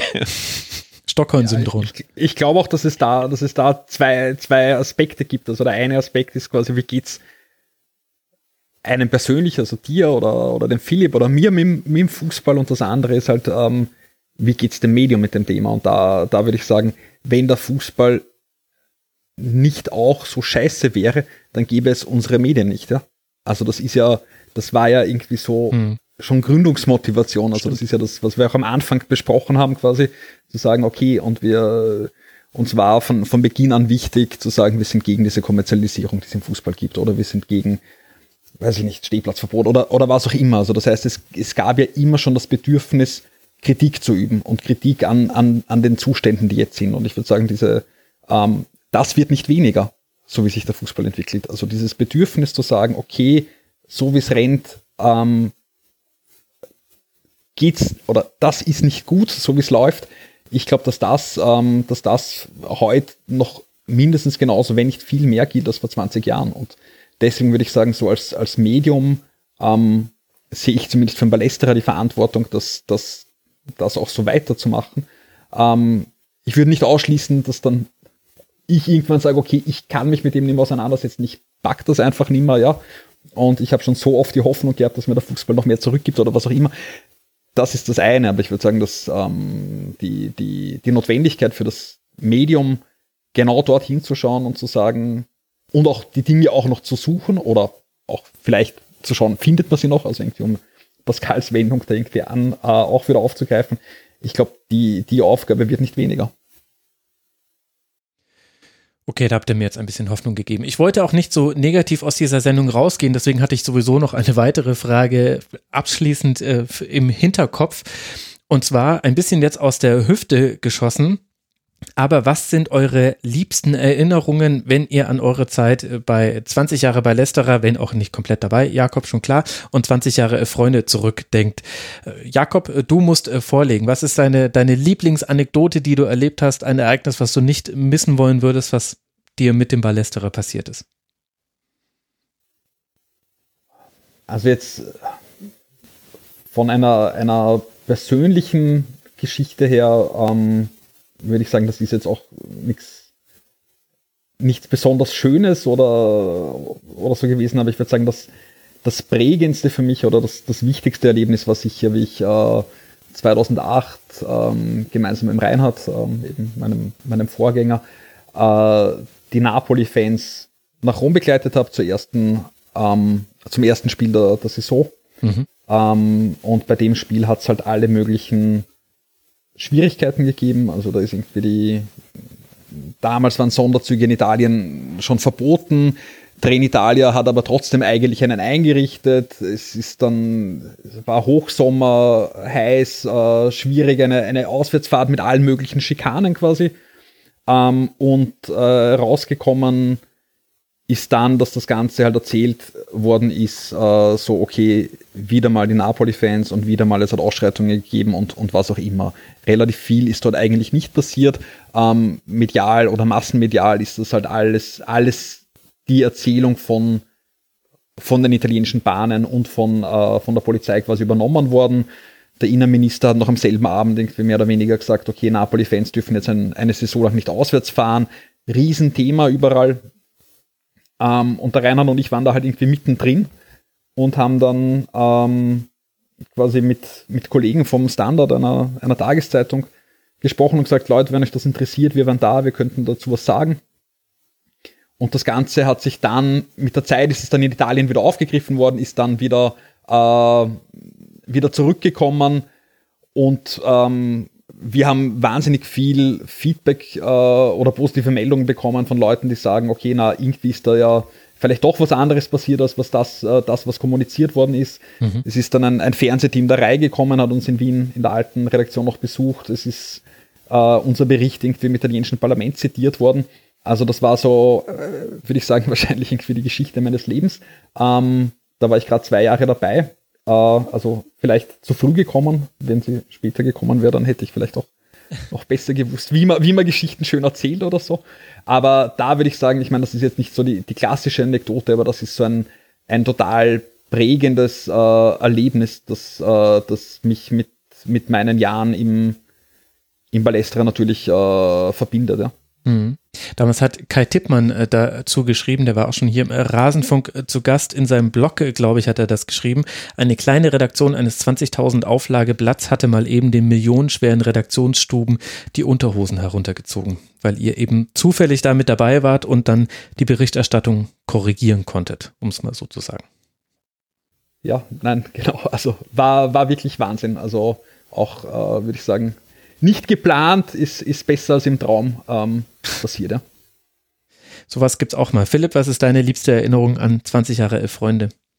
Ähm, ich glaube gar nicht, dass es so die eine Anekdote gibt, aber. Äh, Kannst auch zehn erzählen. Ich, Wir haben Zeit. Was ich tatsächlich, das äh, Schönste, was ich wirklich äh, bei der Arbeit von Elf Freunde mal wieder sehe, dass man die ganzen Helden von damals, äh, die man so aus dem Fernsehen kannte, plötzlich dann in Natura trifft und überprüfen kann, ob das wunderbare Bild, das man von diesen Leuten hatte, ob das wirklich stimmt. Äh, Karl-Heinz Förster, ein großes Idol meiner Jugend. Ich habe mir sogar die Haare so gekämpft wie Karl-Heinz Förster. Ich fand äh, den ganz großartig, den, äh, den Treter mit dem Engelsgesicht, wie es so schön hieß. Und äh, der entpuppte sich dann als wahnsinnig netter, äh, umgänglicher Typ. Äh, Lothar Matthäus war genauso, wie man ihn sich vorstellt. Man denkt immer, der ist komplett anders, aber dann ist er genauso und hat in dem Hotel gemacht, in, ja. ja. und hat in dem Hotel in Budapest auch gleich die Kellnerin angebaggert äh, und seine damalige Ehegattin weggedrückt am Telefon. Äh, solche Sachen fand ich halt immer echt sehr, sehr schön. Aber ähm, tatsächlich hat mir Ewald Lien, quasi, äh, der ja ein Freund des Hauses geworden ist, äh, dann auch äh, ein Kindheitstrauma quasi, quasi, quasi äh, äh, sich meiner entledigt. Denn äh, 82 bin ich mit meinem Bruder zum ähm, Eröffnungstraining von Arminia gegangen, auf der Radrennbahn in Bielefeld und wollte ein Autogramm haben und alle, alle, alle gaben dann noch welche, Larger Pohl und Helmut Schröder und Wolfgang Kneip und so weiter. Aber Ewald Lien schaute uns an und sagte, mein Autogramm ist doch nicht mehr wert als eures. Äh, unterschreibt ihr doch selber, euer Autogramm ist genauso viel wert. Und mein Bruder und ich guckten uns an und sagten, ja, Ewald, das ist dein Autogramm, das ist tausendmal mehr, wert als unseres. Und äh, dann habe ich Ewald Lien im Zuge einer Reportage 2003 mal getroffen wo, und dann erzählte ich ihm etwas im Überschwang diese Geschichte, worauf mich Ewald Lien dann erstmal nur äh, in einer Mischung aus Spott und Verachtung anguckte und meinte, es wird ja wohl äh, ihre persönliche Entwicklung nicht allzu gehemmt haben, dass ich ihnen keine Interview oder dass ich ihnen kein Autogramm gegeben habe. Und dann meinte ich so, nein, nein. Und dann zog er halt von dann und neulich, neulich, da hat man nochmal eine Veranstaltung gemeinsam, da hatte mir dann endlich ein Autogramm gegeben und das war eigentlich hätte ich danach den ganzen Bums dicht machen können, weil schöner kann es nicht mehr werden. Die Initialzündung war das ver verwehrte Autogramm von Ewald Lien 1982. Schön. Genau so. Ja. Ewald, wenn du das hörst. ja. Man weiß es nicht, ob er bis hierhin gekommen ist. Aber solche Geschichten schreibt einfach nur der Fußball und solche Geschichten schreibt nur ihr in Elf Freund und im Ballesterer. Ich danke euch beiden sehr, dass ihr euch äh, trotz Homeoffice, äh, trotz äh, technischer Probleme, die es anscheinend jetzt bei jeder Rasenfunkaufzeichnung während Corona gibt, äh, worum, ja gut, man kann sich vorstellen, woran das liegt, dass ihr euch die Zeit genommen habt. Ich empfehle nochmal sehr gerne an dieser Stelle das große Freundebuch, erschienen bei Heine Hardcover, 456 Seiten für 25 Euro. Sehr schön, vor allem als du vorhin von dem erotischen Verhältnis zu Print äh, gesprochen hast, Philipp, da fiel es mir wieder ein, ich habe hier immer wieder darin herumgeblättert und es riecht einfach so geil. Es ist einfach dieser, ja, es, ist, es ist einfach so. Diese, diese Pure Erotik. Es, es, kommt, es kommt dazu bei Printmagazinen. Da lasse ich mir von niemandem was anderes erzählen. Frisch gekaufte Bücher oder Magazine, das, da kommt noch was Olfaktorisches dazu. Also kann ich sehr empfehlen, ein sehr schönes Buch mit mega, mega tollen Bildern. Aber das wusste man ja bei Freunde auch schon, dass das das sein würde. Also Philipp, vielen Dank, dass du dir Zeit genommen hast. Ja, danke schön. War sehr schön. Und äh, danke natürlich auch an Jakob Rosenberg. Unterstützt alle den Ballesterer. Ich denke, ihr habt mehr als nur einen Grund gehört in äh, der vorangegangenen Zeit, warum man den Ballesterer unterstützen sollte. Werde Teil des Ballesterer Supporters äh, Clubs. Jakob, vielen Dank, dass du mit dabei warst und ich drücke euch alle Daumen, dass ihr dem Trend etwas entgegensetzen könnt und dass wir dann irgendwann in 20 Jahren die 40 Jahre Show machen, wo wir dann auch wissen, was aus dem Rasenfunk geworden ist bis dahin. Ob ich, ob ich wirklich verzweifelt bin an allem. Danke dir, Jakob, ja. dass du mit dabei warst. Herzlichen Dank und ich freue mich, ich freue mich auf die nächste Sendung in 20 Jahren. Na, vielleicht kriegen wir es ja auch ein bisschen früher hin.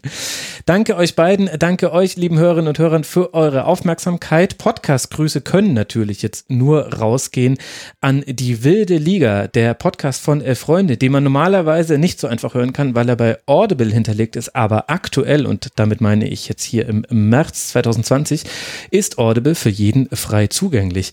Also kann man auch mal die wilde Liga hören. Tut es, liebe Hörer, Hörerinnen und Hörer und hört natürlich auch gerne den Rasenfunk. Ich freue mich, wenn ihr bald mal wieder mit dabei seid. Macht's gut. Ciao. Das war das Rasenfunk Tribünengespräch. Wir gehen nun zurück in die angeschlossenen Funkhäuser.